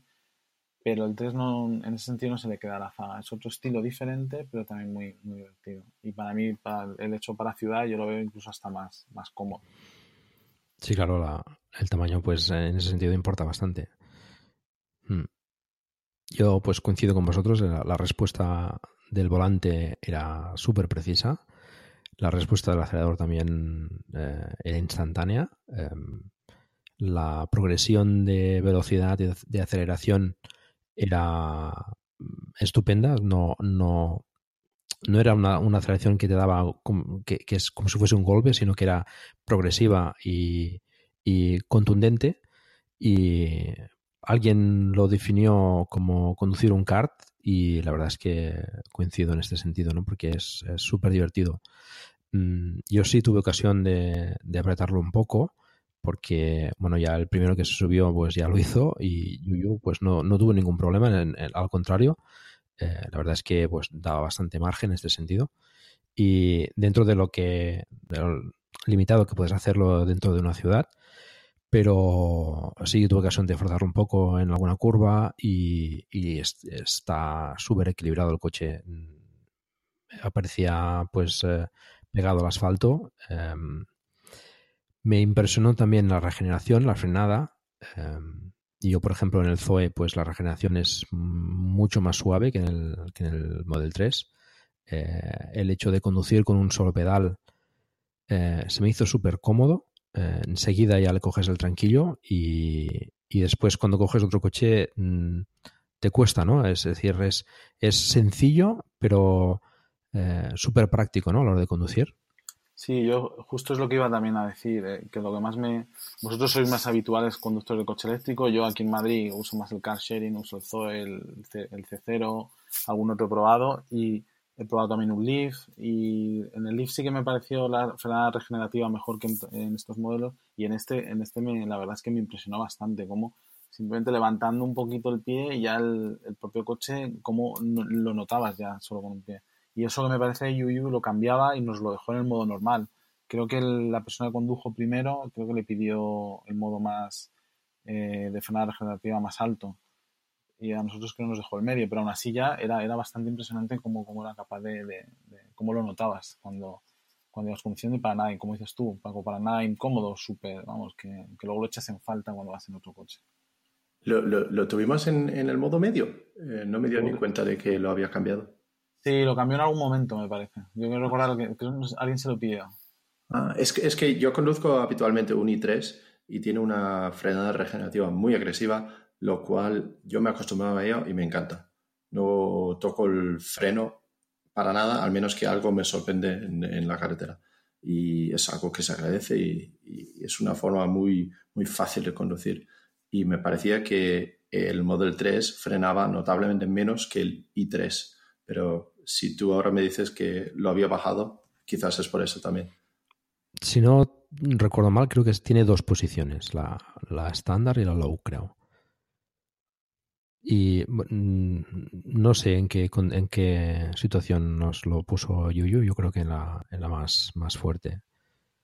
Nosotros, creo que era en la low. Alguien se lo pidió, no sé si lo puso en la más fuerte al principio y luego lo cambió. Me suena que él anduvo ahí toquiteando porque se lo pidieron para enseñarlo.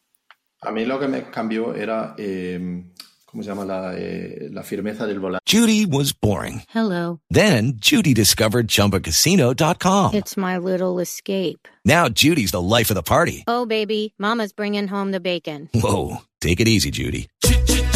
The Chumba life is for everybody. So go to ChumbaCasino.com and play over 100 casino style games. Join today and play for free for your chance to redeem some serious prizes. ChumbaCasino.com. No purchase necessary. Void where prohibited by law. 18 plus terms and conditions apply. See website for details. Ah, sí, es verdad. Y, lo, tiene, y luego le pediste que te, la, tres ajustes. que te lo volviera a poner como estaba. Sí, sí. Lo teníamos en lo más firme y lo más deportivo y lo cambió y instantáneamente notaba eh, mucho, más, eh, mucho más suelto el volante y, y, vamos, a los tres segundos, eh, vamos, quítamelo, quítamelo, pónmelo en lo firme otra vez que me sentía como que no tenía el mismo control sobre el coche, pero era notable la, la diferencia. Otra de las ventajas de poder eh, configurarlo esto por, por software, ¿no? Eh, bueno, quizás otros coches también permita hacerlo, pero bueno, la, la, conjunción de todos estos factores pues eh, te permiten, y como decías, las de poder configurarlo para cada perfil diferente del coche, pues tu, tu, bueno, tu forma de conducir, ¿no? El, el, la firmeza del volante, los asientos, el, creep, por ejemplo, el modo este de que cuando levantes el, pie del freno pues ya avance el coche. Em, todas estas cosas eh, se puede, los, retrovisores, por supuesto, supongo que también otras opciones como la música, etcétera, pues esto es bastante, bastante cómodo. Y en un futuro próximo me imagino que eso, ese perfil eh, se puede almacenar en la nube y te puede seguir de coche en coche para que cuando tú entras en un Tesla Model 3 que no es ni el tuyo mismo, pues se ajusta todo a, eh, desde el asiento, el volante, espejos y la música que escuchas a, tus eh, preferencias. Sí, la verdad es que tenerlo lo tienen, lo tienen que desarrollarlo. creo, creo que Tesla ya, ya ha hecho algún, algún manifiesto en ese sentido, ¿eh? de, que, de que el perfil subirá al cloud y, quedará almacenado en tu cuenta de, Tesla. Sí, sí. creo recordar también que, que se comentó que la regeneración del, motor mm, en el i3, que es el que conduces las, eh, es más fuerte que en, el, caso del Model 3. Y creo que también es más suave que la del Model S y la del Model X. Em, no sé si, Iván, que lo probaste dos días después, te, dio sensación de diferencia en ese sentido. Sí, me dio algo más. Yo me quedé con más fuerte la, de, la del 3. También es verdad que el 3 yo creo que le aceleré algo más pero me dio sensación como más fuerte la, la del 3. Quizás mi sensación, ¿eh? que yo tampoco soy un conductor habitual de coches eléctricos, etcétera. Pero sí me parecía la, es algo que me impresionó en la conducción del 3 era la regenerativa, que en el S, quizá a lo mejor como venía de acabar de coger el 3, tampoco me resultó diferente. Bueno, el coche súper rápido también. Eh, como comentaba, la aceleración es, eh, mm, es brutal. Mm, creo que son 5 5,2, ¿no? Lo que hace de 0 a 100. No, recuerdo ahora exactamente, pero bueno, está cerca del 5, los 5 segundos. Y eh, en el Zoe, siendo un coche con bastante menos caballos, eh, el i3, por ejemplo, creo que tiene bastantes más. Eh, la patada que te da el coche, digamos, cuando, cuando aceleras de golpe, pues es más brusca, digamos, ¿no? a mí me gustó y me sorprendió que en el Model 3 era, era progresiva, pero contundente, ¿no? Es bastante, bastante divertido de conducir. Nos comentó Yuyu que era notable que la aceleración a partir de aproximadamente 30 kilómetros por hora y adelante era mucho más fuerte que de 0 a 30, que él piensa que está limitado por software por parte de Tesla, porque hay una diferencia notable entre la aceleración antes y después de 30 por hora para hacerlo justamente progresivo, como, como dices tú. Y eh, y la especulación de Yuyu también era que es quizás algo que hacen por software para en un futuro eh, incorporar un modelo performance o un de motor dual que tiene ya una acepción ya aún más, más importante. Vale, eh, bueno, pues eh, es interesante. Mm, no sé, algo más a comentar en la conducción. El tema de la pantalla, por ejemplo, yo enseguida me hice me hice con él, no, no, no, eché en falta en ningún momento el velocímetro detrás del volante. La pantalla pues te daba la información que necesitabas. Sí que me pareció que faltaba cierta información en la pantalla, como eh, pues la potencia que estás eh, usando, la que estás regenerando. Pues a mí eso me gusta verlo, por ejemplo, en el Zoe. Eh, ahí pues tenías una línea que te marcaba pues cierta progresión, pero no, no, tienes unos valores absolutos, ¿no? Igual que tampoco tienes unos consumos demasiado profundos, ¿no? Como en el Model S, ¿no? Pero la conducción se hace súper cómoda. En ese sentido, no, no es una cosa que sí que es diferente, pero que no, no, la noté extraña o, o, difícil, ¿no? ¿Qué os pareció vosotros?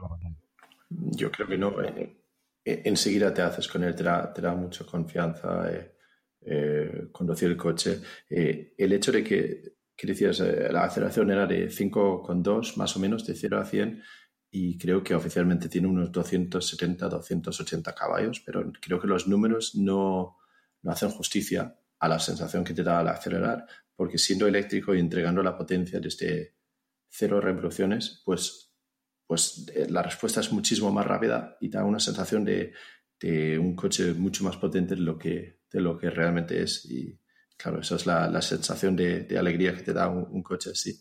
Pero no solamente como sensación, también, también lo veo como algo práctico. Eh, entras en una glorieta con mucho tráfico o tienes que hacer un giro a la izquierda y, hay tráfico en ambas direcciones que tienes que cruzar, pues eh, es una ventaja bastante alta tener un, eléctrico que responde rápidamente. Eh, incluso mi mujer, que no le interesa para nada la deportividad de los coches, sí que agradece mucho conducir un eléctrico y le da mucho más confianza en, tomar decisiones de hacia dónde voy en una glorieta y en qué momento acelero. Y, eso es algo que se nota muchísimo con los eléctricos y mucho más en el, en el Model 3. Sí, eso será, eso será un problema el día que mucha gente tenga el eléctrico, que vayas a entrar a la rotonda y todos vengan con el eléctrico y, no puedas incorporar. Pero sí, la verdad, para eso se nota. Yo con eso de la deportividad del eléctrico también, detrás lo pasé un poco mal porque eh, yo no estoy acostumbrado a ir detrás y además con esos acelerones se me revolvió un poco el estómago. De, de la velocidad que, es capaz de, generar. Además, era la persona, como decía Lars, la persona que condujo primero ya tenía como experiencia y es que le iba a pegar acelerones cada dos por tres. Y, se notaba, se notaba, detrás se mm. notaba bastante. Bueno, es importante saber que tienes la potencia ahí para cuando, cuando la necesitas. Sí. Sí. Eh, yo, eh, bueno, tenemos la, eh, la reserva del Model 3 y yo siempre he tenido la, la idea de esperar al motor dual y a ver si el, banco está de acuerdo. Me gustaría eh, tener el de motor dual, pero después de, después de probar este, el, el long range con el motor único atrás, no sé si se puede justificar simplemente por la deportividad ir a por el, el, de motor dual, porque me parecía ya sobrado de potencia y sobrado de, de deportividad eh, el, el, long range de motor individual. Hmm. Sí, sí, porque además el, el long range es un poquito más, eh, más eh, rápido que, el, que la, la, batería estándar. No hay mucha diferencia, teóricamente, a menos por los números que he presentado Tesla, pero sí, sí. A mí también me pareció suficientemente potente, ¿no? El dual drive eh, entiendo que sería justificable pues en, en entornos de, de, montaña o con nieve, etcétera, que necesites pues situaciones comprometidas, ¿no? Que, que, que necesites la tracción total, pero Mm, al menos a, lo que comentas, Lars, eh, a, nivel de potencia, pues eh, me pareció perfecto. Y, el agarre que tiene en la carretera, ya, ya con, la configuración que lo probamos nosotros, con, con el long range y, y, un solo motor, me pareció mm, estupenda.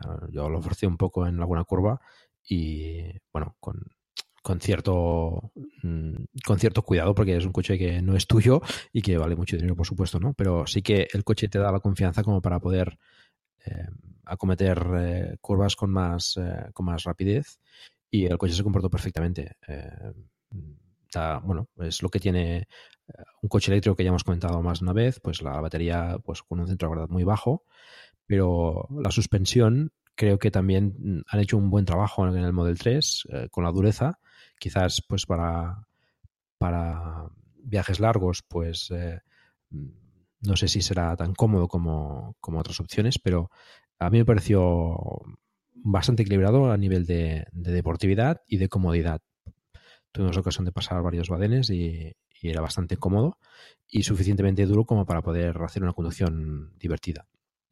Veremos las opciones con, con suspensión neumática, pues a ver qué a ver qué tal, ¿no? Pero eh, hay algún vídeo, por ejemplo, en YouTube, ahora no recuerdo de, quién, que, que, probaron precisamente las diferencias entre la suspensión, creo recordar que era de un Model X eh, con suspensión neumática y con un Model 3. Y, y al contrario de lo que se esperaban, pues les gustó más la suspensión del Model 3, siendo la suspensión pues tradicional con, con amortiguadores normales que, que la neumática del, del, X.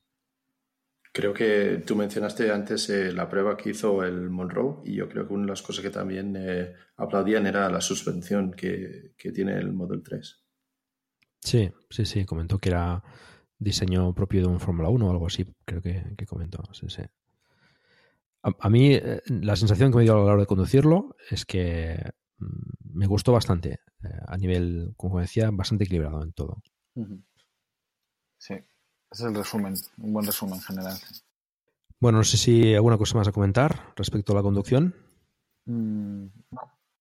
Pues si os parece, eh, bueno, comparamos un poco con sus hermanos mayores. Eh, tú, Iván, tuviste ocasión de probar un Model S eh, pocos días después. Dos días, sí, dos días. No sé, bueno, Lars creo que tiene una prueba mañana con el Tesla Model X. Sí, mañana tengo la suerte de disponer de un Model X durante unos cuantos días y probé un Model S hace ya, creo que seis, ocho meses aquí en Madrid también. Uh -huh. ¿Y cómo lo veis respecto a sus hermanos mayores? Eh... Yo desde el punto de vista de lo que es de, de, de, ver el coche, claro, porque luego si vas desde el punto de vista del criterio de compra es totalmente diferente. O sea, no es igual un X, que además mucha gente, yo por ejemplo, pues no podría ir al X probablemente. Y al S eh, depende de, de, si fuera segunda mano, etcétera. Pero para lo que es la conducción, por ejemplo, aquí en ciudades europeas, yo lo veo un coche más, más ideal el, el Model 3 y en cuanto a lo que es la conducción es que no tiene nada que envidiar al, al, al S en ese sentido. De, sí que noté al S como muy ágil, para lo grande que es, me metí por calles estrechas y sí que es un coche muy ágil para lo grande que es. Solo lo pasas un poco mal en un parking que entramos que tampoco era muy ancha la, boca de entrada. Decías, ostras, a ver si lo voy a rozar. Eh, pero lo que es el resto es, muy, es la misma sensación que yo he tenido antes de conducir berlinas más grandes de combustión con berlinas más pequeñas. Las más grandes son muy, eh, son muy cómodas, muy, muy cómodas para viajes largos y las más pequeñas son como más divertidas para, para conducción, pero también cómodas. No al nivel de comodidad de una berlina más grande, pero yo he visto esa misma sensación de diferencia. Y luego lo que he comentado antes en el interior, ahora después de haberlos visto, me gusta muchísimo más el interior del, del, del, del 3 que del S. Ya no por eh, mini, el minimalismo de cómo está, sino cómo está el nivel determinado que tiene y la, el detalle.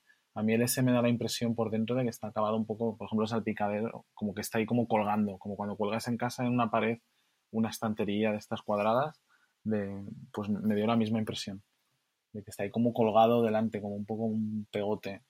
Ya no el diseño, no digo el diseño, sino cómo está puesto. Sin embargo, en el, como que en el 3 todo encaja perfecto y, eh, y, y está bien puesto. Esa, esa es, mi, impresión. Pues digo, no tiene nada que, que envidiar. Y el X, lo poco que he visto que he entrado en un X, el X para mí está incluso hasta mejor acabado que el S. Y es que es un concepto totalmente diferente al, al, al 3. Lucky Land Casino asking people what's the weirdest place you've gotten lucky? Lucky? In line at the deli, I guess? Aha, in my dentist's office.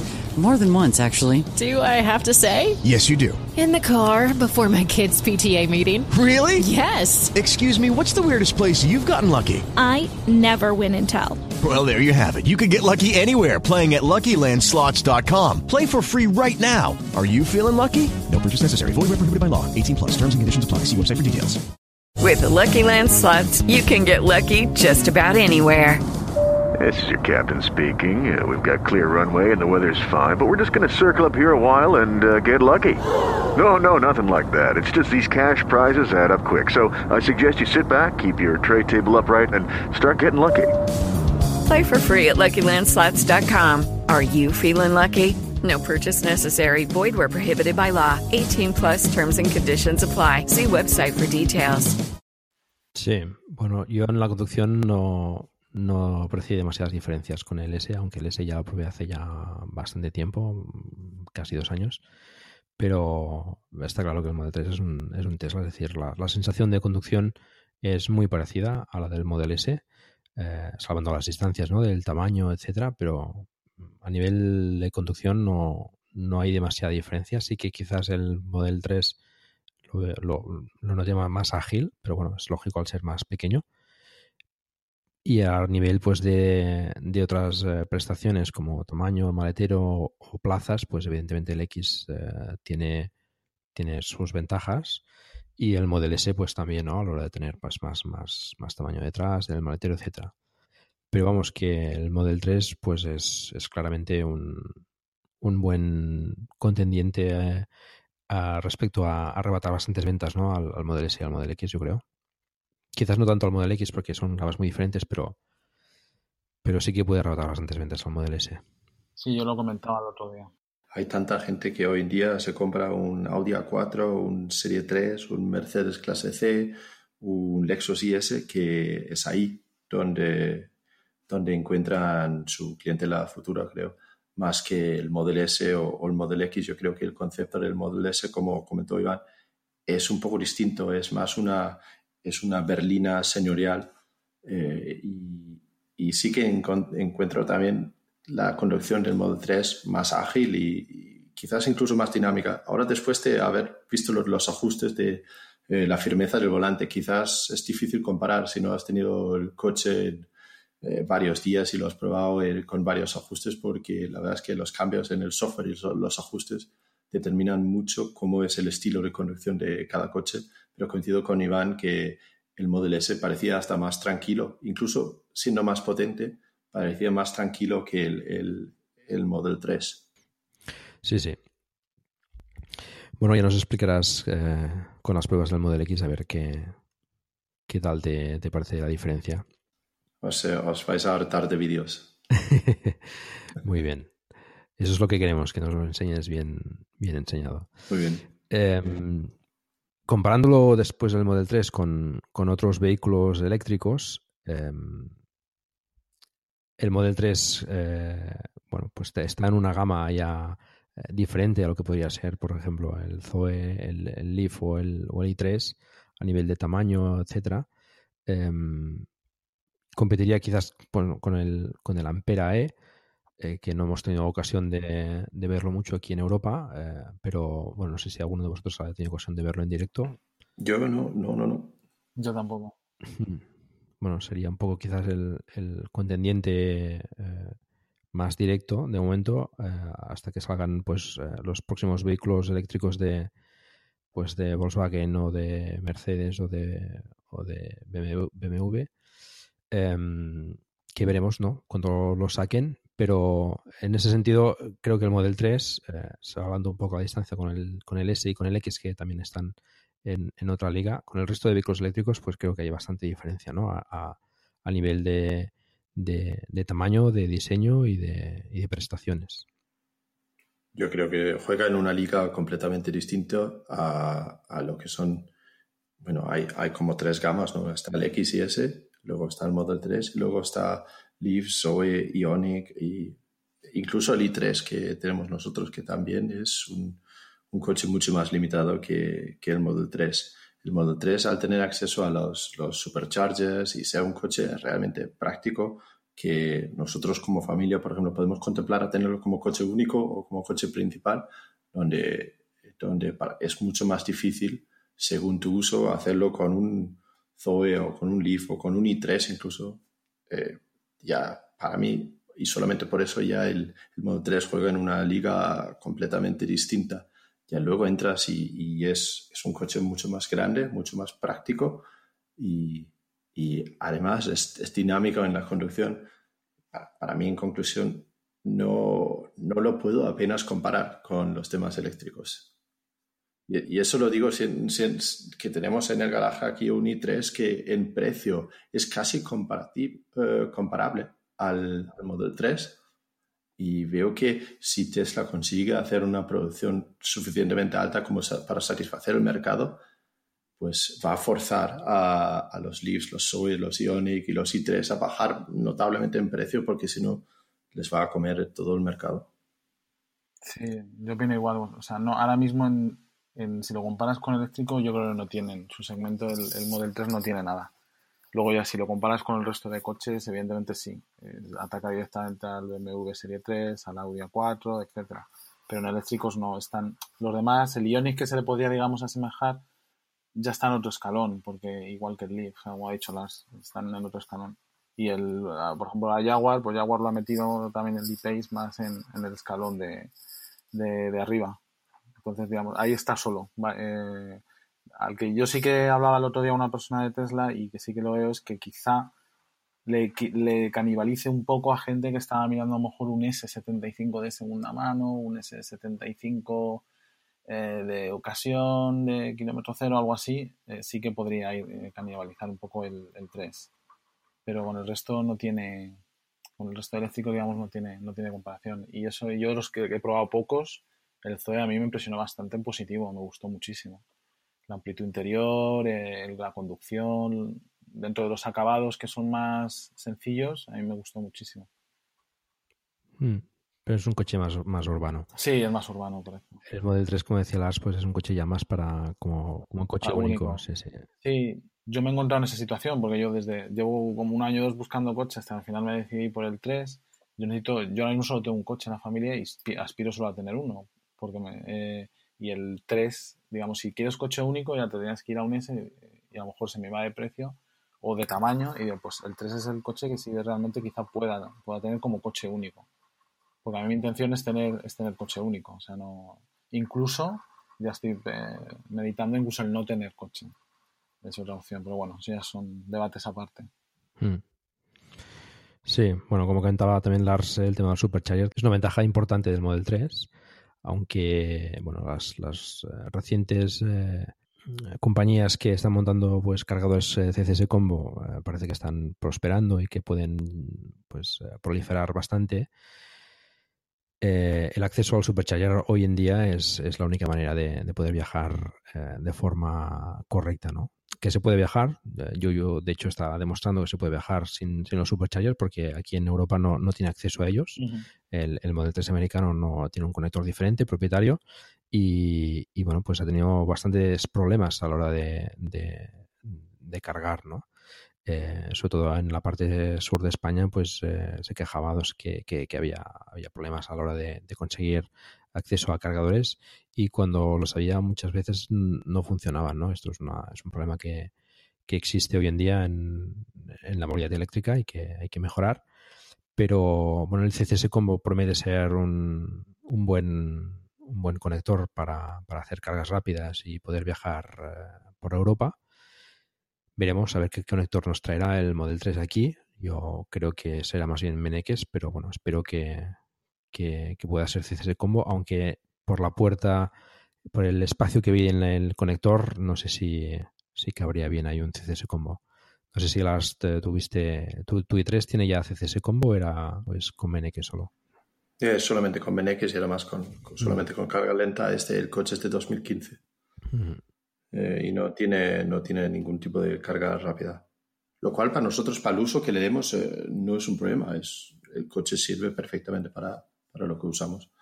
Eh, pero ojalá que vengan más eh, redes de carga de CSS Combo, vamos. Sí, sería, yo creo que sería ideal para el Model 3 poder montar CSS Combo, poder cargar en los superchargers solo con el conector Meneques a, alta velocidad, pero tener la posibilidad de cargar a, a 100 o 150 kilovatios con el CSS Combo. Esto daría, daría bastante más, eh, más facilidad de carga y de viajar, pero bueno, veremos. En todo caso, con los superchargers, pues como comentamos, es una ventaja eh, absolutamente eh, importante y, a bastante distancia del resto de, vehículos ¿no? que, no, tienen acceso a este, esos cargadores que están muy estratégicamente eh, situados.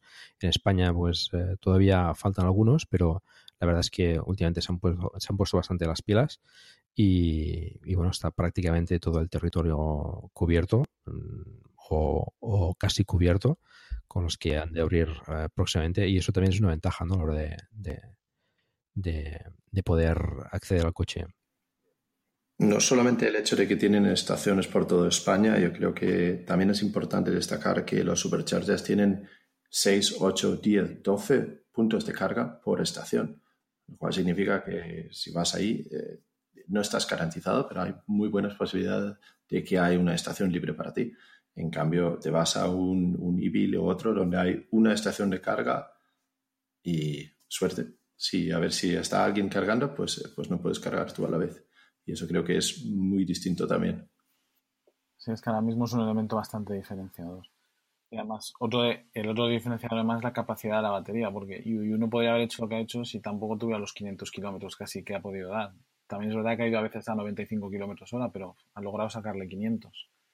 Eso no los hace casi ni mi diésel ya, o sea, los 500 kilómetros de, autonomía.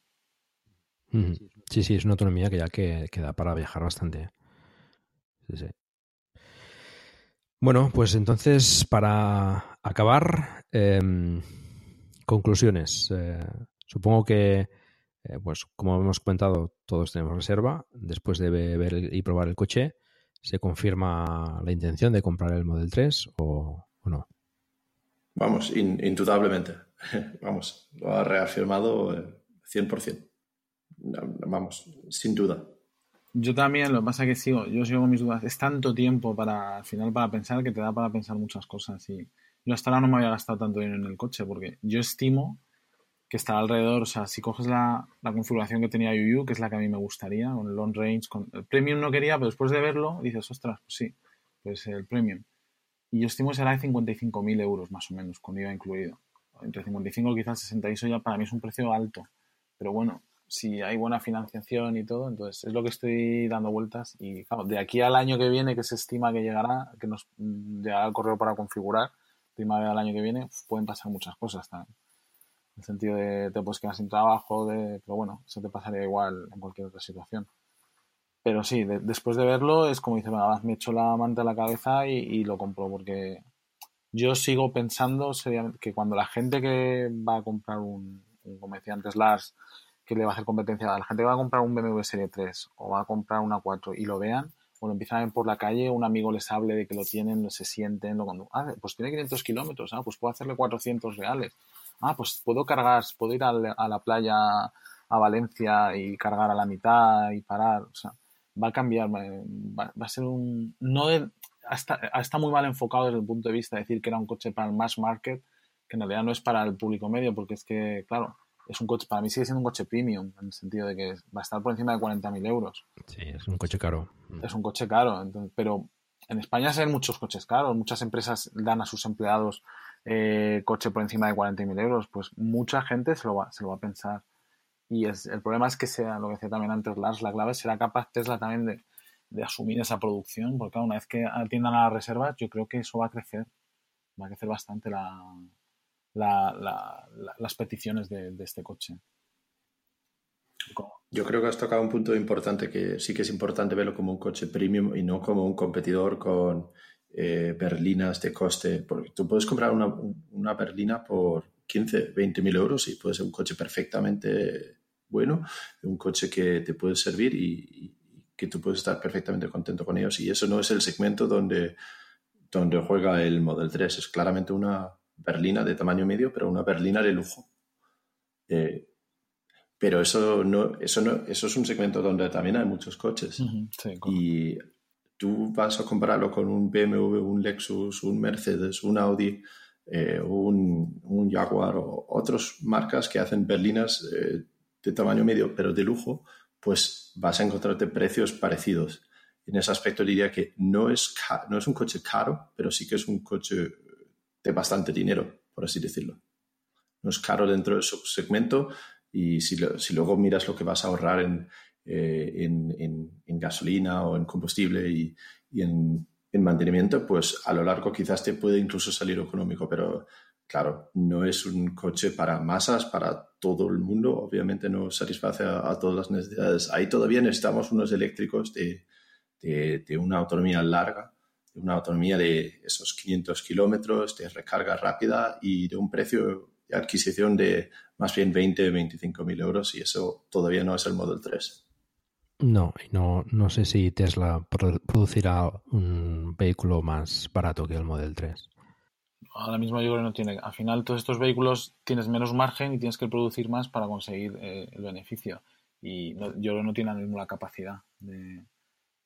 Bueno, es evidente que no tiene la capacidad de hacerlo. O sea, necesitaría, necesitaría más fábricas. Yo, eh, yo sí que podría. Eh, apostaría de que algún día veremos un, Tesla de un precio por debajo del Model 3. Eh, estoy consciente de que, a, pesar de lo que dicen ahora, de que eh, no tienen intención de, hacer un, coche a menos coste que un Model 3 porque piensan que en el futuro será la movilidad a través del Tesla Network. no, no, estoy yo tan seguro de que si eso es el futuro, si, si todavía vamos a seguir siendo propietarios de nuestros propios coches pero creo que en caso de que el Tesla Network no está a la vuelta de la esquina, creo que Tesla sí que tiene la capacidad, quizás en, en cinco años aproximadamente, de realizar un coche con un coste eh, bastante o algo inferior a lo que tiene el Model 3. Eh, entiendo que no está en sus planes ahora mismo, pero también creo que es una empresa flexible que se adaptan a, las a la necesidad del mercado y, y creo que es posible que lo vemos en un futuro. Bueno, veremos. Eh, el tiempo nos lo dirá. Eh, también dependerá de cómo evolucione el mercado y de cómo respondan al Model 3 y a otros posibles vehículos que, vayan saliendo, ¿no? Con, de, Volkswagen, de, Audi, de, bueno, de, las marcas un poco más, más clásicas de, Renault o de... Bueno, Nissan también está eh, apostando muy fuerte por la, movilidad eléctrica. Y, y veremos. como decías, pues muy acertadamente creo que el Model 3 también reducirá los precios del resto de, vehículos porque, tendrán que ajustarse para, poder acceder mejor al público más eh, general y, el Model 3 pues eh, les podría tocar un poco la fibra en este sentido, ¿no? Pero veremos, eh, veremos qué tal, qué tal evoluciona el mercado y el Tesla Network y la conducción autónoma y, en fin, el, car sharing, ¿no? Ya Iván mismo ha comentado que, se planteaba incluso la posibilidad de, no tener coche, ¿no? De, pues entiendo que supongo utilizar el car sharing y, alquilar un coche en el caso de que necesites un viaje largo. Pues bueno, es una tendencia que, quizás más gente está, está contemplando cada vez más. ¿no? Sí, por eso, en el fondo, al final los fabricantes de toda la vida y los fabricantes en general de automóviles, yo creo que tienen que cambiar, un, tienen que ver ahora un cambio de paradigma en el sentido. El otro día no sé dónde vi una encuesta que ya gente de menor de 35 años le hacían la encuesta, o no sé si eran más jóvenes, y decían que ya no se planteaban comprar un coche en el futuro. Entonces, hacia en eso yo creo que lo ha visto muy bien Tesla en el sentido de la Tesla Network hacia el futuro pero claro ese futuro cuándo va a ser en 15 años 20 en 5 no, no, lo sabemos. Luego cada uno tiene sus motivaciones personales. Yo ahora mismo es que en el sentido un coche me encanta y, y a ojos cerrados iría por el Model 3 pero claro para en mi caso ahora lo casi no le haría kilómetros es decir es tener un coste ahí en el, en el garaje pero para la gente como Lars, que hace muchísimos kilómetros, vamos, es que casi hasta haría números por un Model S. Eh, todo lo que te ahorrarías en, sí, en todo lo que te ahorrarías en combustible, en mantenimiento, etcétera. Y si hay gente que ha hecho números y le salía el Model S más o menos rentable. Independientemente de que sean 60.000, 80.000, 90.000 eh, euros. Al final lo haces en la vida del el periodo que piensas tener el coche, 5, 6, 7 años, y acaba quizás siendo más, más rentable que irte a lo mejor a un BMW Serie 3. No, no, sí, sí, sí, razón tienes, eh, razón no te, te quito, yo, pero yo creo que me, tiraría más por el Model 3, incluso, incluso si los números eh, me salen mejor para, para, un Model S. Creo que el tamaño del coche es más fácil en las ciudades aquí, eh, aparcarlo, moverlo y la verdad es que me gustó tanto la, la conducción dinámica. Y, una cosa que dijiste al principio que también me, me, parece importante, no es un coche que, que destaca, que la gente no gira la cabeza y te mira como, mira, mira ese, ese coche, es, es suficientemente discreto como para pasar desapercibido y eso, la verdad es que también me gusta eso del coche. Bueno, quizás cuando pruebe el Model X se enamora del X y, y cambia de opinión, nunca se sabe. A ver, a, ver, a ver si me cabe en el garaje. Sé de gente que ha probado el X también por temas de, de blogs, de coches, etc. Han probado un S y al mes han probado el X y se quedan con el S a ojos cerrados. Otra cosa es que el X tengas una familia grande, cuatro personas, etcétera, y, y te interese más. Pero claro, tú mete, si habéis visto, eh, habéis visto el, el vídeo de, de los de Top Gear ahora en el nuevo formato en Amazon, cuando lo, me- lo lleva a un centro comercial y es que no puede abrir las puertas. Y en esa situación estás en Madrid muchas veces. Que también la tiene que llevar a un Q7, etcétera, que los he visto que los encajan ahí en, la, en las plazas. Pero claro, no es para nada. Si apuras, no es para nada casi ni hasta ecológico. O sea, un coche tan grande y encima consume, aunque consuma electricidad, pero también consume más. Por eso, la- lo más razonable ahora mismo dentro de lo que puedes elegir sería un 3. Aquí en España y para nuestras circunstancias. Pero bueno, Sí, sí, es el tamaño ideal, digamos. A mí me gusta el tamaño, sí. Aparte de que tengas eh, pues necesidades, ¿no? Si, si, si es más de familia y tal, pues mm, el, el X te da la opción a, a las siete plazas, pues que, que- que con el S o con el 3 no tienes, ¿no? El S tiene las dos plazas aquellas eh, atrás, pero creo que creo que en España no, no están autorizadas esas plazas eh, mm, para circular, creo, ¿eh? Ah, no, no, no. so- solamente me sorprendía, no sabía que no estaban homologados para España. No, no, no estoy seguro, pero, pero me suena que sí, ¿eh? que, que no se podían, no se podían utilizar. Con lo cual, bueno, pues el, el, el, el X con las siete plazas, pues, eh, pues bueno, pues es- puede ser una, una necesidad más que más que nada para, para, para una familia pues numerosa, ¿no? Bueno, necesidad dentro de, del precio que tiene, etcétera, ¿no? Pero bueno, eh, en su segmento de momento también es lo único que hay. El ePace, eh, siendo también un sub, pues no, no se le acerca en absoluto en tamaño ni, ni nada, ¿no? De hecho, el, el, el lo encontré también en las plazas traseras un poco, un poco pequeño. Mm. Sí, el, el Jaguar eh, se empeñaron en, en comparar el ePace con el, con el Model X. Yo creo que si no, no les salían los números de los, los precios, pero realmente en el tamaño se acerca casi más a un Model 3 o lo que en un futuro sería el, el Model Y. Correcto. O el Model Y. Correcto, sí, sí. No, no, con el, con el X solo tiene en, en común que es el es, es tipo sub, pero en el resto. Y, y no es demasiado alto el, el ¿eh? es, es un sub, pero bueno, es un sub bastante bajito y es lo único que se parece al X, porque el X es un, es un monstruo importante ¿eh? en tamaño. Muy bien, pues si os parece lo dejamos aquí. Si tenéis algún comentario más que añadir. No, yo creo que hemos, eh, lo hemos cubierto bastante, ¿no? El-.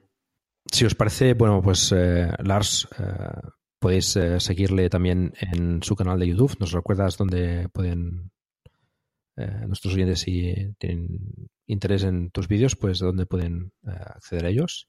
Vale, pues tenemos el canal de, que es Tesla para Todos y los encontráis en, Tesla, en youtube.com barra Tesla para Todos. También nos podéis seguir en Twitter, que también es twitter.com barra Tesla, para Todos. Y subimos un vídeo más o menos eh, semanalmente con las noticias relacionadas con Tesla y sobre todo Tesla en España. Y de vez en cuando hacemos otros vídeos temáticos sobre, sobre vehículos eléctricos y Tesla en particular. Mm, Pues bueno, os recomiendo encarecidamente que sigáis a, a Lars, hace los vídeos con, con sus hijos y es, pues, un- es un formato muy, muy divertido y muy fresco y, bastante, bastante interesante. Iván, eh, no sé si quieres eh, algún, eh, algún método de contacto contigo, o Twitter o... Yo, mi, mi Twitter no es tan alegre como el de Lars, es más triste, pero bueno, de vez en cuando siempre escribo algo de coches o eléctricos o temas de tecnología en general, es Iván García López, eh, todo, todo seguido en Twitter. Y bueno, si, si sois eh, pues reservistas del Model 3, pues también nos podéis encontrar en el canal de Telegram que, que creaste tú, Iván, ¿no? Fuiste el creador del, del grupo, ¿no? No, pero fue a raíz simplemente de que en el, en el foro del Club Tesla la gente decía, oye, ¿por qué no creamos un canal de Telegram? Y como estaba, tenía tiempo en ese momento, lo creé y ya está. Pero vamos, que estamos entre en el de Telegram, entre el, el tuyo de, eh, de Plug and Drive y, y hay otro más de, de reservistas y de Tesla en general. O sea que si los vamos descubriendo y nos vamos uniendo o los unimos, genial. Pero al final estamos casi todos en todos. Sí, sí, sí. Muy bien, pues eh, lo dejamos aquí, eso os parece, y bueno, ya nos eh, encontraremos más adelante, quizás cuando podamos eh, disfrutar del Model 3 y poder comparar pues ya sensaciones, estas sensaciones que hemos tenido iniciales con, con ya pues más experiencia con el coche y, y a ver cómo va, cómo va luciendo y a ver si llega pronto a España. Eso es, ojalá. Y con pocos fallos. Exacto. Muy bien, pues venga, un saludo a todos. Un saludo. Un saludo, gracias. Gracias.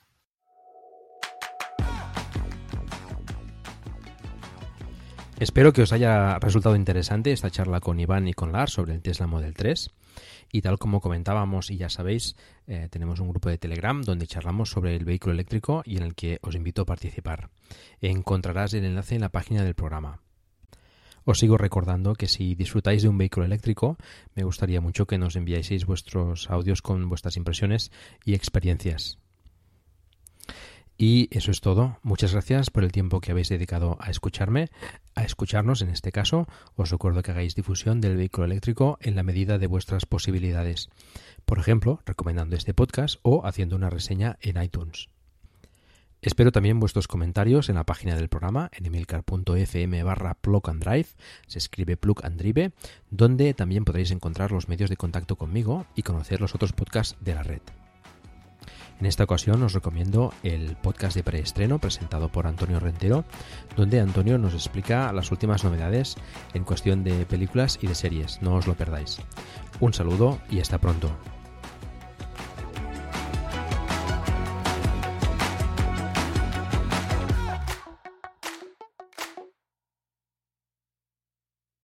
Lucky Land slots, you can get lucky just about anywhere. Dearly beloved, we are gathered here today to. Has anyone seen the bride and groom? Sorry, sorry, we're here. We were getting lucky in the limo and we lost track of time. No, Lucky Land Casino, with cash prizes that add up quicker than a guest registry. In that case, I pronounce you lucky. Play for free at LuckyLandSlots.com. Daily bonuses are waiting. No purchase necessary. Void where prohibited by law. 18 plus. Terms and conditions apply. See website for details.